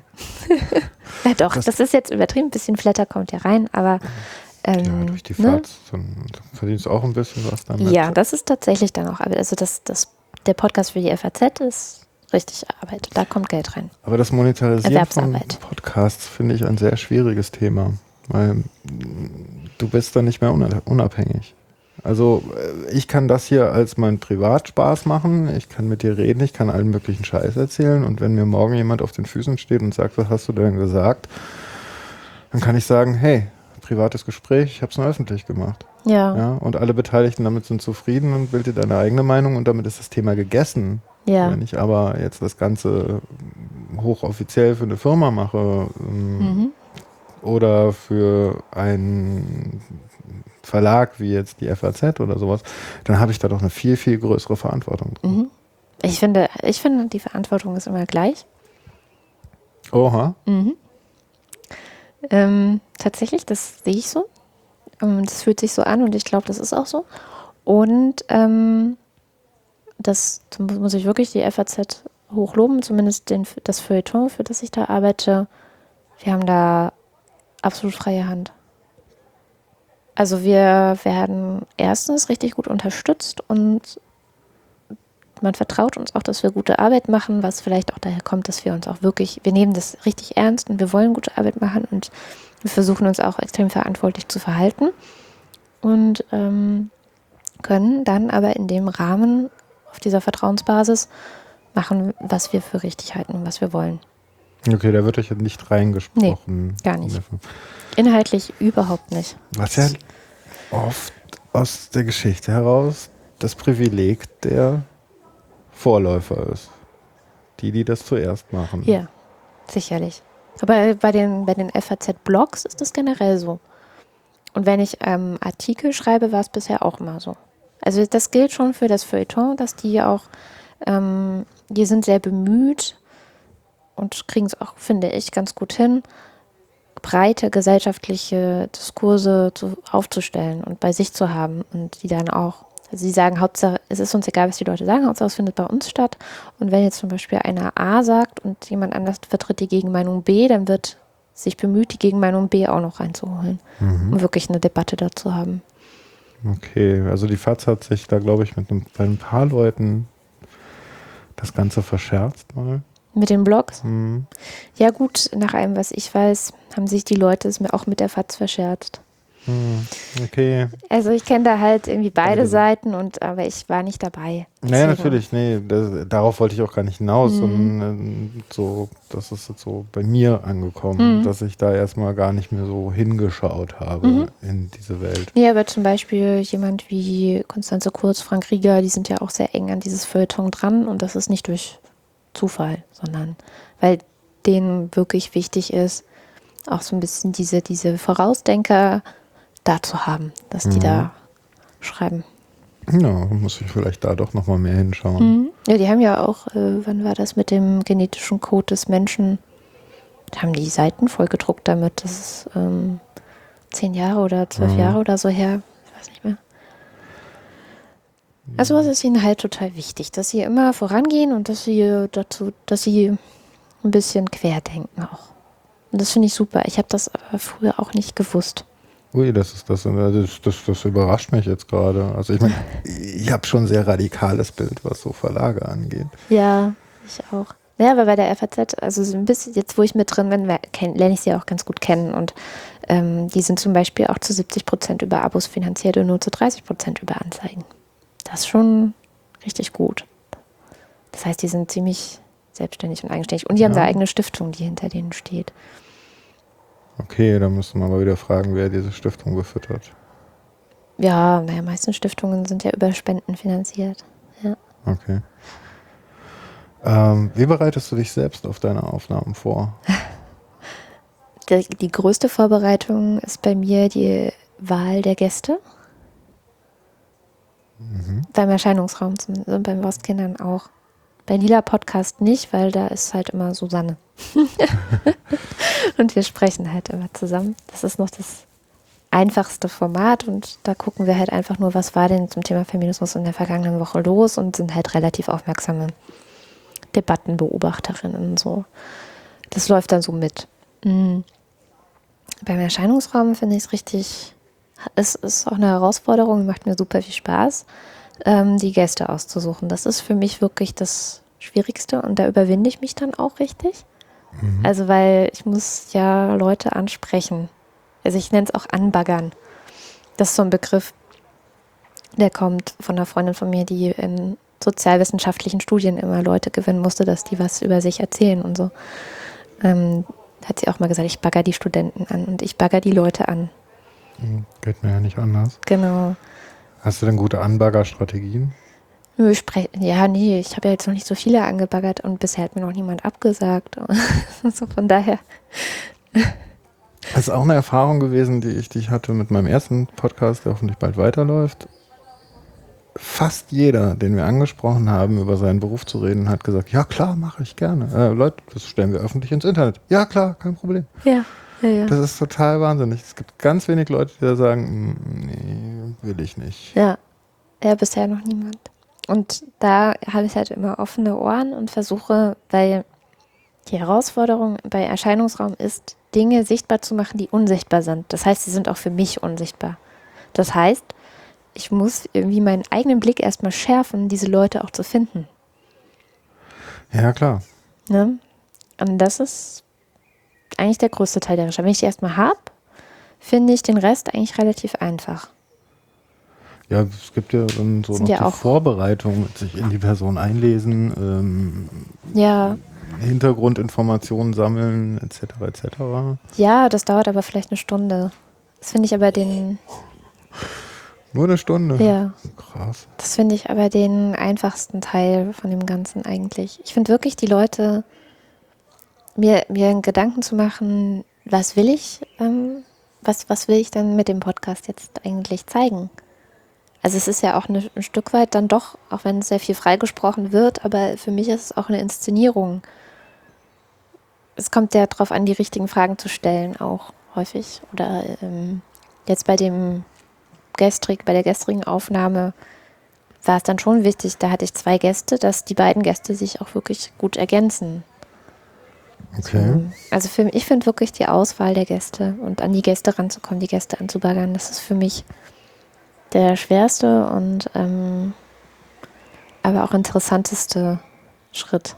Mhm. Der Rest geht mir relativ leicht von. Ich lese eh immer viel. Ich, ich denke gewisse Sachen die ganze Zeit mit durch und so. Also das ist nicht so das für mich das Problem. Nee. Lässt du dich auf die Leute auch zum Teil uninformiert ein? Einfach, dass sie dich überraschen können? Oder dass du gar nicht Bisher so noch nicht. keine Struktur drin hast für dich? Nee, bisher noch nicht. Bisher noch nicht. Okay, mit dem Che hatte ich auch echt äh, zwei Stunden schon mal ein Gespräch gehabt dann vorher. Also Weit vorher aber auch, oder? ja, eine Woche vorher oder Okay. so. Hm. Was für Podcasts würden dir fehlen? Oder was für Themen an Podcasts fehlen dir noch, die du selber nicht leisten kannst? Hm, Was würdest du gerne hören? Was, was fehlt dir noch? tricky Frage. da muss ich mal kurz in mich gehen. Was fehlt mir dann? Ja, es fehlt eigentlich noch ziemlich viel. Ähm, mir fehlt zum Beispiel so ein Podcast, wie der Holgi ihn mit dem Christopher Lauer macht. Nur bitte mit jemand anders als Christopher Lauer. Echt? Ja. Oh, ich finde den eigentlich ganz sympathisch, den Knopf. Naja. Äh, nee, ich kann ihn mittlerweile echt sein. nicht mehr hören. Aber das wird jetzt zu weit führen zu erklären, warum. Ich hätte gerne mehr Podcasts mit Leuten, die in der Politik sind. Die gehen jetzt alle auf Twitter, weil sie sagen, wir sind so bürgernah und ich habe irgendwie das Gefühl, das ist totaler Quatsch. Ah, Das ist echt so Bullshit. Ja. Und ich fände es wirklich interessant, wenn Politiker einfach mal drei Stunden podcasten würden. Also so ein Bundestagspodcast oder sowas. Keine Ahnung. Also ich glaube, das ist aber auch schwer, so jemanden dazu zu kriegen. Also wenn jemand äh, hier schreien würde, ich würde sofort mit demjenigen so einen Podcast machen. Mhm. Aber das Schwierige ist ja, glaube ich, da als Politiker willst du kontrollieren, welche Informationen du rauslässt. Ja, ja, da sind ja auch immer gleich alle Pressesprecher im Weg und sagen, aber, aber wir müssen doch die Kontrolle darüber haben. Und ah, oh Gott, oh Gott, oh Gott, wie sieht denn jetzt das öffentliche Bild aus und so. Und das ist genau das, was ich vorhin meinte. Das macht Politik kaputt. Das finde ich halt auch. Das ist Ein nicht Politik. Politiker, mit dem ich mich auseinandersetzen kann und der nicht mehr irgendwie in Talkshows äh, gar nicht auf die Frage antwortet, die er gefragt wurde, sondern Ja. einfach runterrattert. Schrecklich. Also, äh, wenn, jetzt so, wenn ich mit so jemandem ein Gespräch bei einem Podcast führen würde, dann würde ich auch nach zehn Minuten Ja. abbrechen und Und sagen. deswegen, ich finde Politiker auch für Erscheinungsraum interessant, weil ich glaube, viele Seiten kennt man von Politikern noch gar nicht. Hast du Kontakte? Ja, ja, sicher. Ich war ja mal aktiv. Nur jetzt vor der Wahl ist, glaube ich, der denkbar schlechteste Zeitpunkt, um die anzufragen. Hebe ich mir alles für nach der Wahl auf. Vielleicht, also, vielleicht gibt es da ja auch mal in Zukunft ein Umdenken. Ich hoffe es. Äh, Das wäre zum Beispiel wirklich was, was ich mir wünschen würde. Und ich glaube, Podcasts könnten helfen, diese Angst vor der Öffentlichkeit, die die ja letztendlich haben, ein bisschen wieder zu nehmen.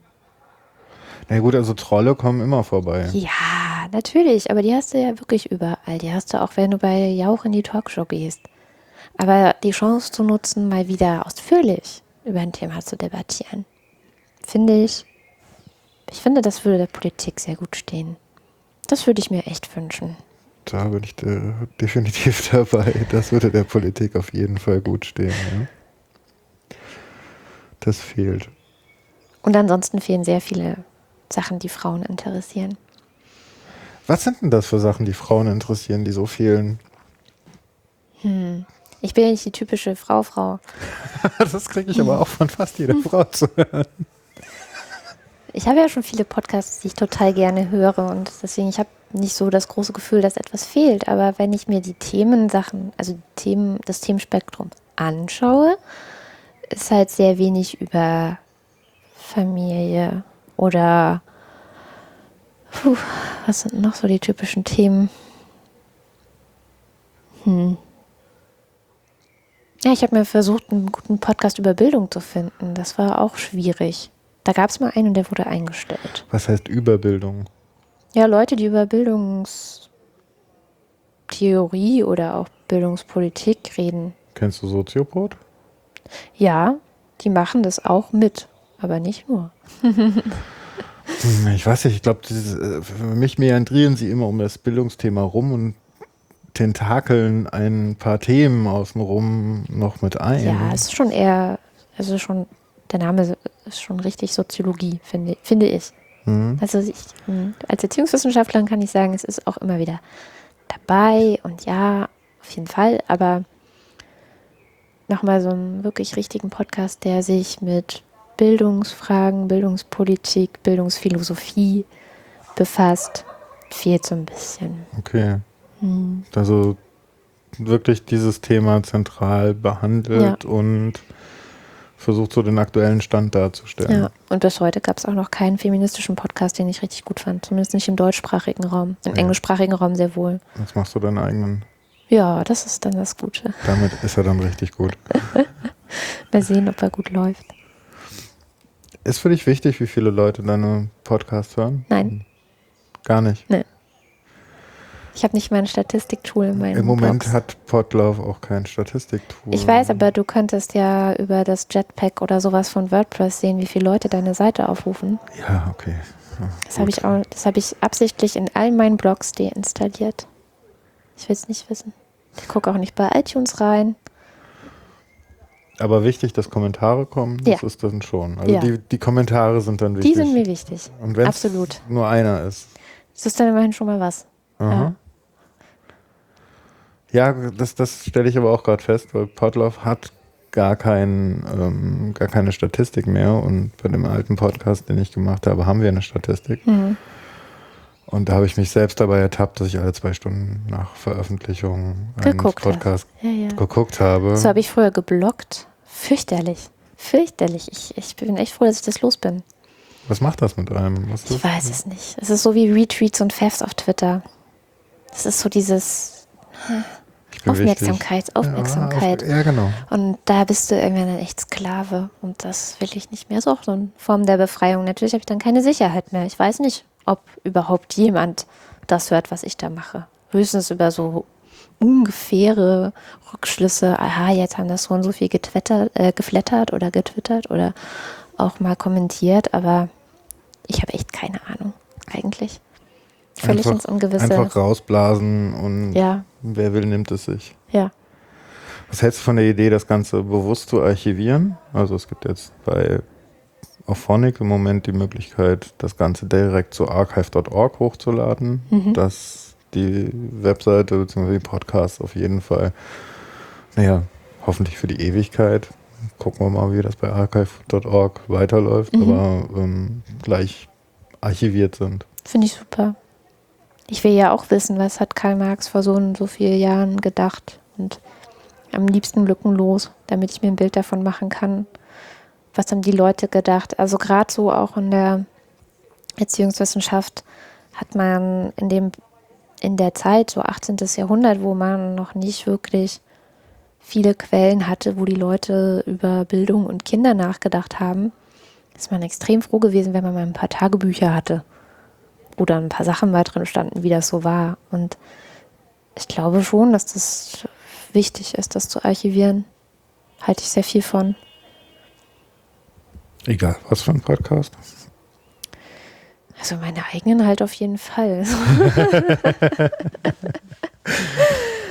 naja, egal was für ein Podcast, das ist jetzt eine böse Frage. Kann, da kann ich nur böse antworten. Nee, nicht egal was für ein Podcast. Es gibt schon so Podcasts, wo ich denke, die haben für mich jetzt keinen großen Mehrwert. Das ist Gelaber und das ist ganz nett, aber hm. Vielleicht hat es aber für andere einen Mehrwert. Hm. Ich sag also ja, ich bin der Böse sich ja durch, den, durch das Gelaber wühlen, um irgendwann hm. mehr vertragen zu können. Hm. ich weiß Geistiger es nicht. Tiefe. Da bin ich jetzt, ähm, ich sag da bisher jetzt nichts dazu. Es könnte nur hart werden. Ja, genau. Wie geht man denn eigentlich damit um, dass man mal auch so bei so einem Podcast totalen Schwachsinn erzählt? Oh, ich habe noch nie Schwachsinn erzählt im Podcast. Nein. da hast du, glaube ich, gerade gelogen. ja, äh, ganz entspannt. Also ich finde generell, ich mache ja einen Beitrag zu einer Diskussion oder ich, ich liefere meinen Beitrag ins Netz, auch damit ich selber lernen kann. Das ist für mich ein sehr wichtiger Bestandteil vom Podcast. Und wenn da einer ankommt und mir sagt, hey, da hast du jetzt aber ein bisschen falsch gedacht, bin ich in der Regel nicht sofort dankbar dafür, sondern wehre mich wahrscheinlich aus einem Reflex erstmal dagegen. Aber meistens nach einer Weile denke ich, ja, naja, irgendwie, ja, kann man das sicherlich auch noch erweitern, was ich da gesagt habe. Ein bisschen differenzierter machen und so. Also ja. ewiges Lernen, da, da ja. auch an sich ja. selber sozusagen wachsen. Auf jeden Fall. Deswegen habe ich auch keine Angst, mal was Falsches zu sagen oder so. Ich glaube, das ist auch nicht gut, wenn man Podcasts machen will, Angst zu haben, was Falsches zu sagen, ist nicht gut. Das habe ich schon von einigen gehört, auch die dann ganz schnell auf diese Schiene gekommen sind, dass sie sagen, na ja, aber im Moment Podcasts werden nicht so beachtet und in fünf, sechs Jahren wird wahrscheinlich dann auch äh, Rechtsanwälte und Gerichte und so damit Auseinandersetzungen haben und dann werden die uns den Arsch aufreißen. Das ja, das ist auch wieder so eine Angst, da, da bin ich zu, da denke ich zu freiheitlich. Ich kann da, ich kann nicht anders, als immer zu sagen, ja, mir geht es um die Freiheit und dann muss ich halt was riskieren. Habe ich halt keine Sicherheit. Diese, das ist eine konstante Abwägung, oder? Ja, permanent, ja. Was passiert denn mit zu viel Freiheit? Ja, die Freiheit endet immer da, wo die Freiheit von anderen beginnt. Das ist ja so eine Binsenweisheit. Ähm, das ist auch sehr unscharf. Mm -mm. Nee, das ist auf jeden Fall nicht. Also Freiheit ist mir sehr wichtig und Respekt ist mir genauso wichtig.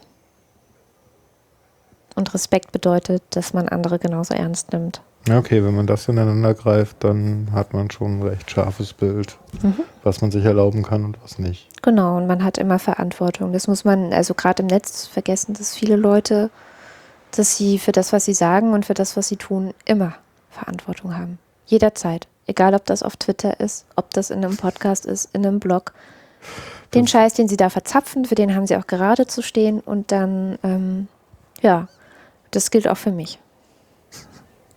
Ja, da sind schon so einige Tweets, die ich lieber. ja, ja, da kann ich dann, ja, also da, ich bin auch eine eiserne ähm, Selbstkontrolleurin, muss ich sagen. Vielleicht auch schon ein bisschen too much, aber es ist so ein Denken von meiner Seite, wo sagt, entspannt euch mal alle einfach ein bisschen mehr. Wo ich sage, so, ja, wir sind alles nur Menschen, wir wissen nicht alles, wir können nicht alles wissen. Ja, so denke ich grundsätzlich auch. Außer wenn es um mich selber geht, dann versuche ich immer perfekt zu sein. ja, das ist halt auch. Ist das ein Ost-West-Ding?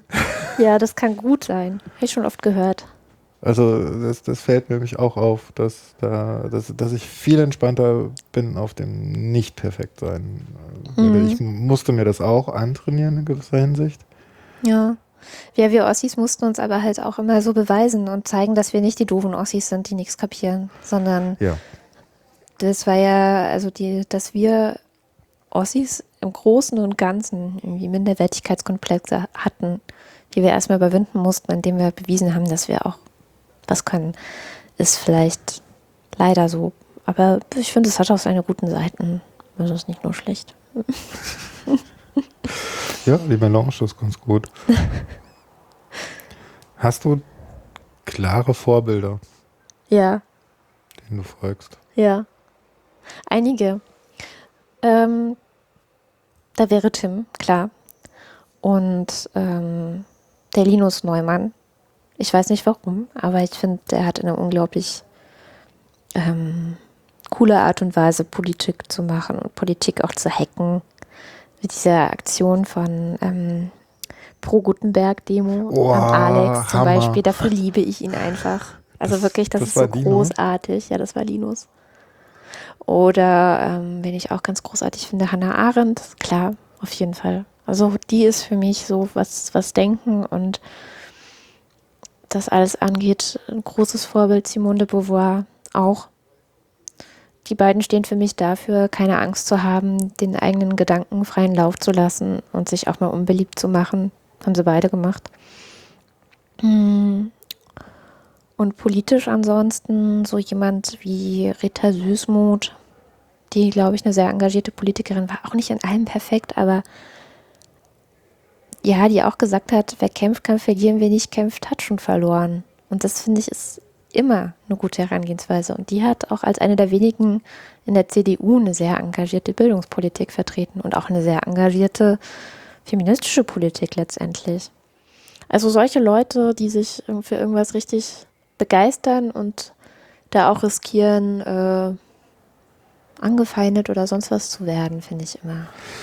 Ja, ich meine, oft haben wir ja hier so das Problem, dass einem schnell sowas kommt, wie dass man angefeindet wird oder so. Ähm, ja, schön kann passieren. Ja, nee, die Aber meisten wie- kontrollieren sich ja vorher schon selber Ja, mittlerweile. genau. genau. Also Selbstzensur, die da, die da Genau. abläuft.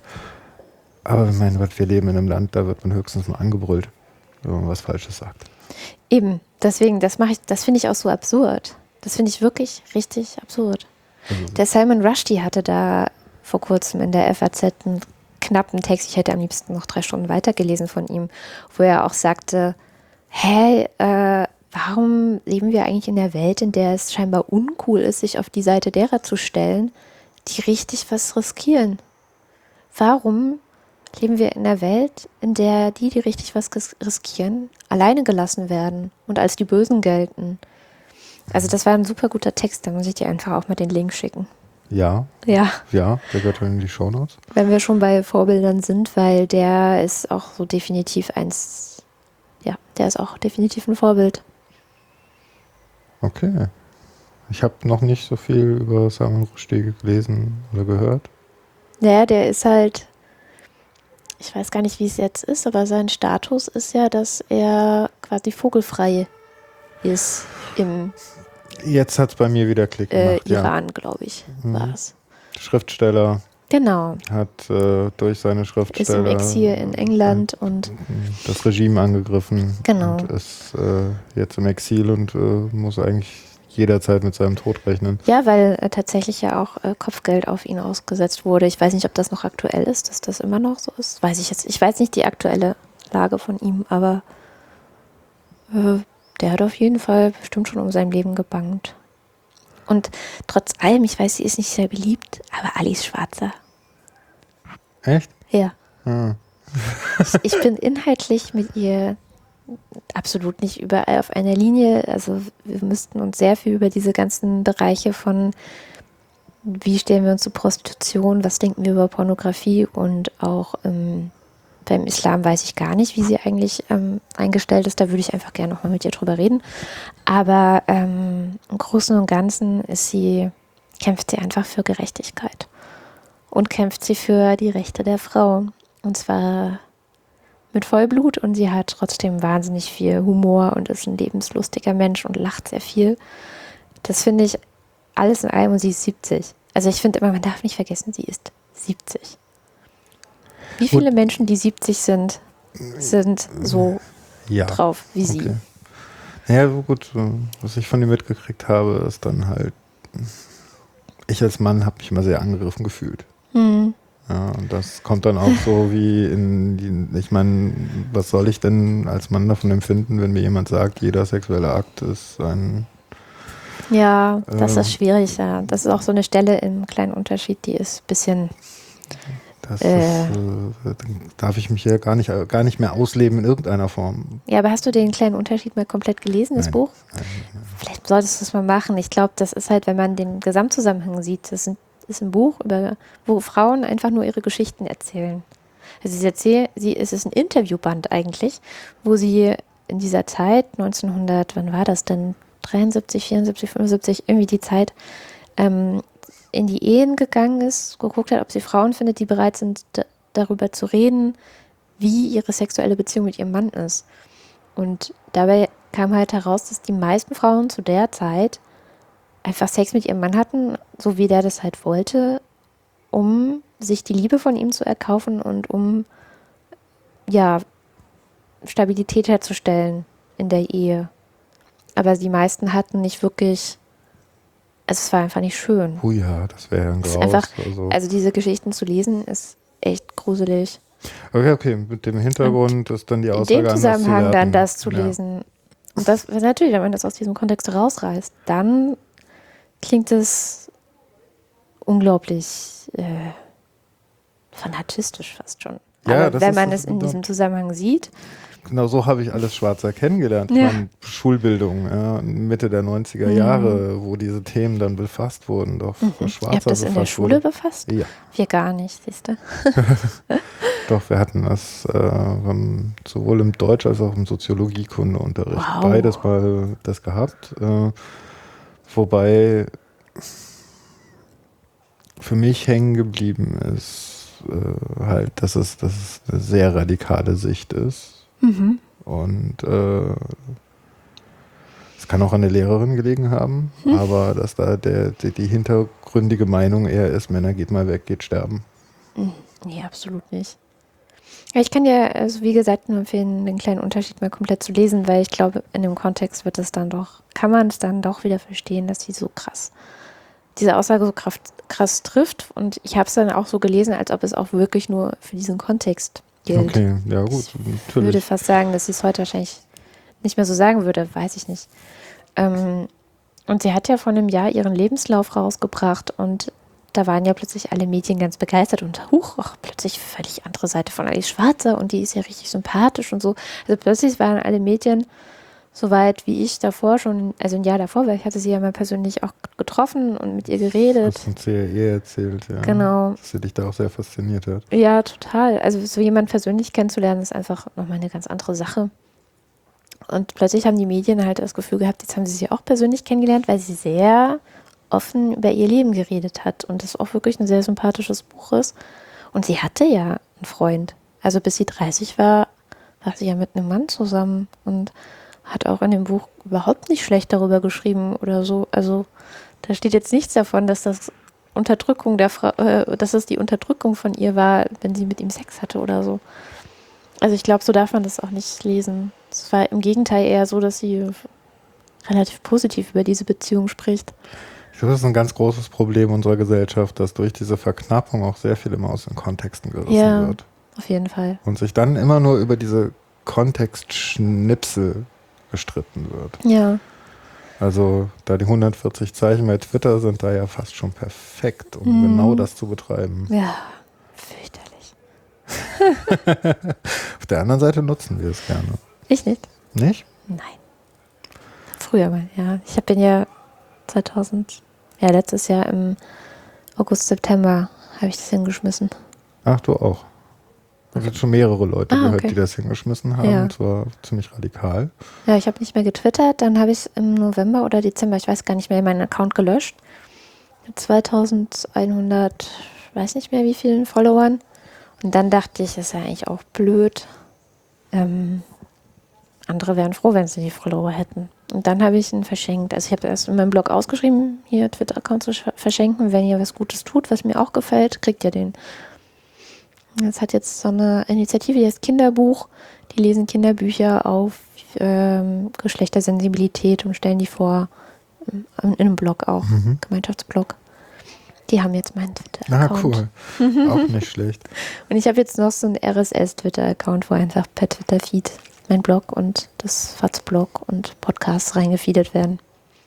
Aber du bist bei App.net jetzt aktiv. Oder? Ja, genau. Was ist denn da der Unterschied für dich? Die Community selber.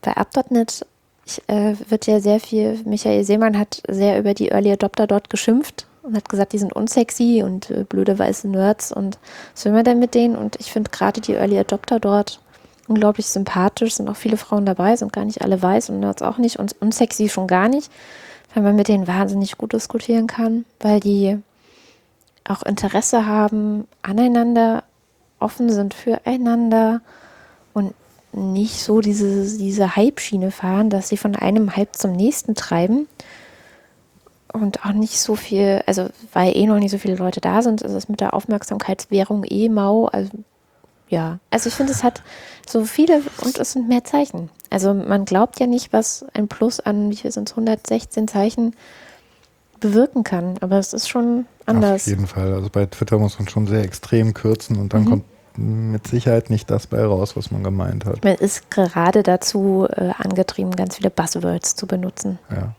ja. Also Twitter ist bei mir trotzdem noch weiter das stärkst genutzte Medium, mhm. äh, obwohl ich auch app.net nutze. Ähm, wobei Twitter für mich eher sowas ist, dass da, da blubbert halt das hoch, was im Moment so gehypt wird. Ja, aber das war voll witzig. Ich war dann ja wirklich von August an nicht mehr auf Twitter.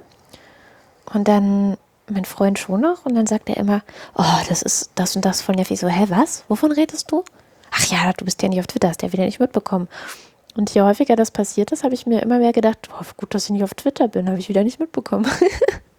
Weil es ist, man denkt immer, das ist jetzt alles ganz wichtig und und, und, und, und alle kümmern sich jetzt darum und eigentlich stimmt das nicht. Und vor allem, mir ist aufgefallen, dass die Sachen wahnsinnig schnell hochkochen, auf einer wahnsinnigen Hitze gekocht werden und hinterher ist auch egal. Da wird über das Thema nicht weiter geredet. Dann gibt's ist wieder vorbei. So einige Leute, die meinen, ja, damit kriegen wir es in die Medien.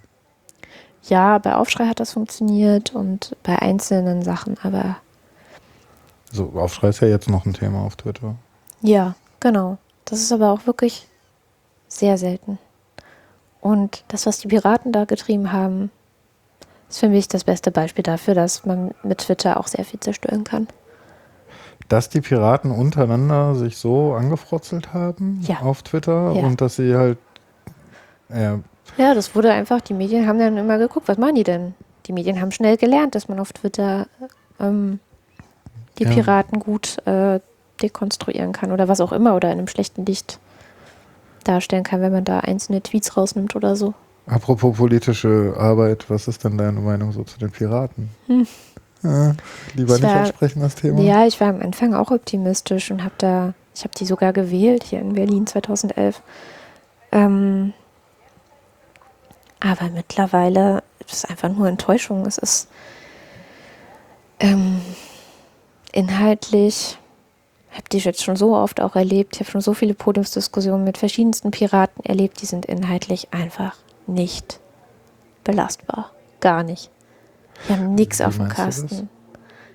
Naja, ich habe verschiedene netzpolitische Debatten hier in Berlin schon erlebt, wo dann Piraten saßen und Grüne und vielleicht auch noch mal jemand von der SPD oder der CDU dabei, aber wo es wirklich auf, um Netzpolitik ging. Für, zum Beispiel ähm, Urheberrecht, Vorratsdatenspeicherung, ähm, Netzneutralität, solche Sachen. Und ich habe jedes Mal das Gefühl gehabt, dass ich keinen, der auf dem Podium sitzen, wirklich gut fand, dass die grüne Jugend vor zehn Jahren in dem Bereich schon wesentlich weiter war. Und zwar um ein Vielfaches weiter als die Piraten.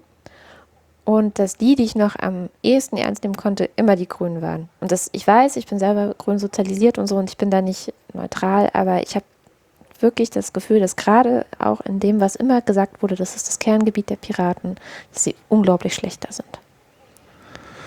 Ja gut, da gebe ich Ihnen noch den Bonus, dass sie sich halt auch noch finden müssen und das zum Teil sehr junge Menschen sind. Ja, die vorher weiß. nie Politik ja, sie sind halt haben. Oft, sie sind halt aber noch nicht mal auf dem Niveau der grünen Jugend und das sind auch junge Menschen. Ja gut, aber das ist wiederum eine etablierte Form, in die sie reingewachsen, in die man reinwächst. Äh nee, das ist extreme Fluktuation. Also das ist für mich kein Argument. Echt nicht. Also bei der Grünen sind doch jetzt nicht mehr die Leute, die vor zehn Jahren da waren. Natürlich sind da nicht mehr die Leute, die vor zehn Jahren waren, aber es sind alte Hasen dabei, die den jungen Hasen zeigen können, wie der Hase läuft. Nee, das funktioniert da so nicht. Das ist krasse Fluktuation. Okay. Nee, nee. Also das ist nicht der Punkt, sondern der Punkt ist, glaube ich auch, dass ähm, ich weiß nicht, ich glaube, die Piraten haben gedacht, sie machen jetzt mal alles besser und sie haben sich darauf verlassen, dass das auch funktioniert, weil die Medien ihnen das Feedback gegeben haben, ihr seid geil. Die ja, wurden gut, ja wahnsinnig gehypt von den Medien. Ja, also die 9% hätten und sie nicht erreicht. Dadurch, glaube ich, haben sie ihre Inhalte selber auch vernachlässigt. Ich glaube, man kann schon in der Zeit, Piraten haben angefangen 2009 relevant zu werden, das sind vier Jahre. Ich glaube, in der Zeit hätte man längst weiter sein können. Hm, okay. Wenn man nicht ganz so viel Zeit damit verbracht hätte, sich auf Twitter gegenseitig fertig zu machen. Ja, das sind halt auch so Dinge, da. da und in Blogs und ich ja, weiß nicht was. Wo halt diese offene Diskussionskultur, nenne ich sie jetzt mal, ähm, natürlich auch echt ins Negative umschlagen kann. Was ich den Piraten lassen muss, ist, sie haben eine Generation, ich glaube, viele meiner Generation haben mitbekommen, wie der Hase in der Politik eigentlich läuft. Mhm. Und das decken sie immer und immer wieder auf und zeigen immer und immer wieder, wie es eigentlich läuft und wie sehr der Deckel drauf gehalten wird von allen etablierten Parteien, inklusive der Grünen. Ja, das stimmt.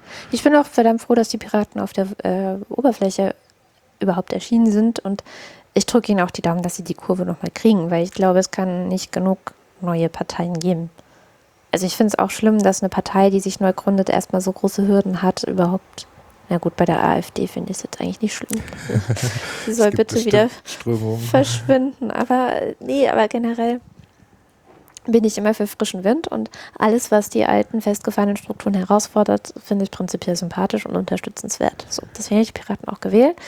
Und was jetzt in den letzten, im letzten ein bis zwei Jahren passiert ist, finde ich, ist sehr ernüchternd, sehr demotivierend. Und auch da kann man, wenn man sich die Grünen anfangs anschaut, Parallelen ziehen und sagen, naja, ne, die hatten auch richtig krass viele Spinner dabei, die sie erstmal loswerden mussten mhm. in einigen Jahren. Und ehe die im, im Bundestag waren und so hat es auch sehr lange gedauert. Und da würde ich halt sagen, das ist genau das, was die Piraten jetzt erkennen müssen, dass sie sehen werden, hoffentlich nicht in den Bundestag zu kommen, damit die die eigentlich nur in der Partei sind, damit sie in den Bundestag kommen, möglichst schnell, erstmal alle rauskommen und die übrig bleiben, die es ernst meinen. Ja. Das, das, so. das sehe ich genauso. Das wäre so die Hoffnung, die ich hätte.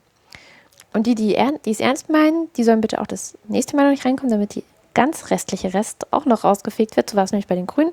Und dann wird es eine, dann wird es vielleicht eine ernstzunehmende Partei sein. Mal sehen.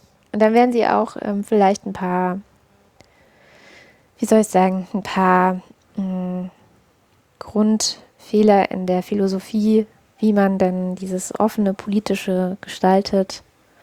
Weil ich glaube nämlich, dass die repräsentative ähm, Demokratie, die hat Sinn, die hat sehr viel Sinn. Und die Piraten haben uns auch das gut vor Augen geführt. Warum? Weil nämlich Minoritäten und Minderheitenpositionen gehen unter, wenn die Masse und allein die Masse entscheidet. Mhm. Sondern Minoritätenposition kriegst du immer nur dann vertreten, wenn Repräsentanten dieser Position in einem Parlament oder in einer Partei sind. Diese Minoritätenrepräsentanz fehlt aber der aktuellen Politik stark. Ja, dadurch, dass nur Anwälte und Lehrer im Bundestag sitzen, ja, natürlich. Ähm, auf jeden Fall. Aber bei den Grünen zum Beispiel, früher mittlerweile auch weniger, aber bei den Grünen gab es früher auch mal eine neue Quote oder gibt's in Berlin gibt es eine neue Quote. Ähm, gab es auch mal eine Ostquote und so. Also man kann ja mit Quoten schon ein bisschen was erreichen und die Grünen experimentieren da extrem viel mit und sind auch so eingestellt, dass sie Leuten, die eher eine Minorität vertreten, dass sie die dann bewusst auch einwählen, weil das wiederum zur grünen Politik gehört. Hm. Bei anderen Parteien ist das dann vielleicht anders, ja, das stimmt schon.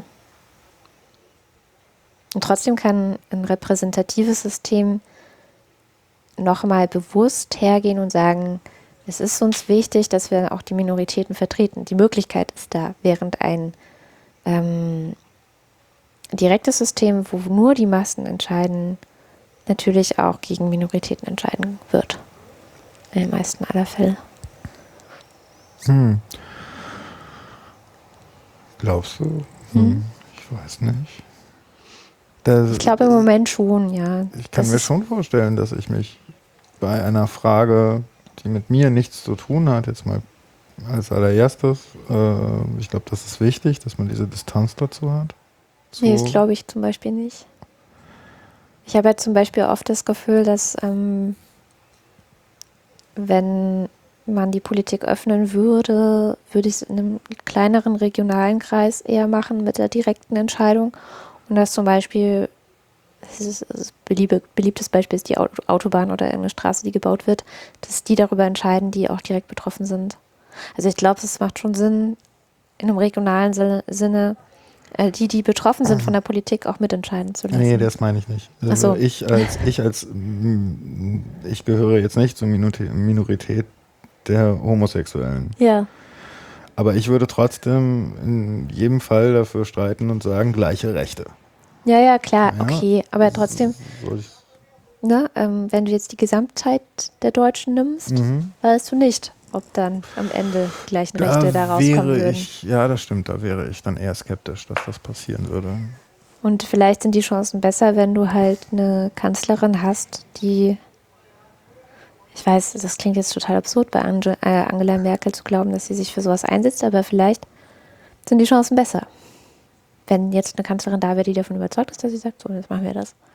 Also bei äh, ja, Ursula von der Leyen ist jetzt zum Beispiel so ein Beispiel, die hat halt irgendwann gesagt, so, und jetzt möchte ich bitte, dass diese komische Rollenaufteilung zwischen Männern und Frauen in dieser gesamten Arbeits- und Familienpolitik, wie die eben miteinander verkettet ist, dass das mal ein bisschen aufgebrochen wird. Also machen wir Elterngeld und sie wurde extrem dafür gehasst. Es gab eigentlich wirklich, es gab keine Mehrheit in der Bevölkerung für sowas wie das Elterngeld. Gab es nicht. Sie hat es einfach gemacht. Und es war gut. Manchmal ist es auch gut. okay, das ist jetzt ein Bereich, in dem ich mich gar nicht auskenne. Ja. Ich weiß nur, dass da halt sehr viel ähm, drüber geschrien wurde, ja. Ja, ja, auf jeden Fall. Ja. Hm, ich bin ziemlich leer gequatscht. Wie geht's dir? Ja.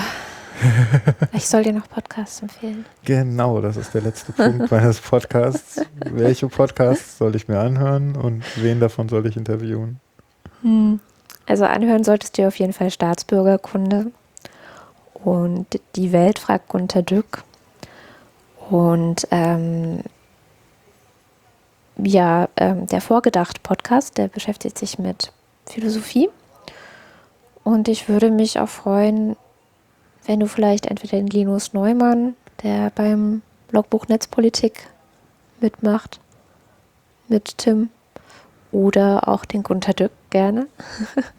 oder auch ähm, die Frau von Vorgedacht, deren mhm. Name ich nicht weiß, ähm, einladen würdest. Also irgendjemand von den dreien. Ich werde versuchen, alle drei zu kriegen und die mit deinem Podcast zu verknüpfen, also mit der Folge jetzt zu verknüpfen.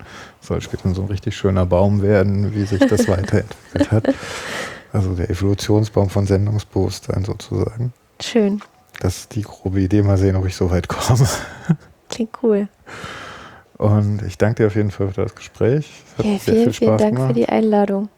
Also, ich bin ja jetzt bei dir gerade zu Hause. Ich weiß. Aber Danke nochmal für die tolle Technik. genau. Gerne. Danke und auf ein nächstes Mal.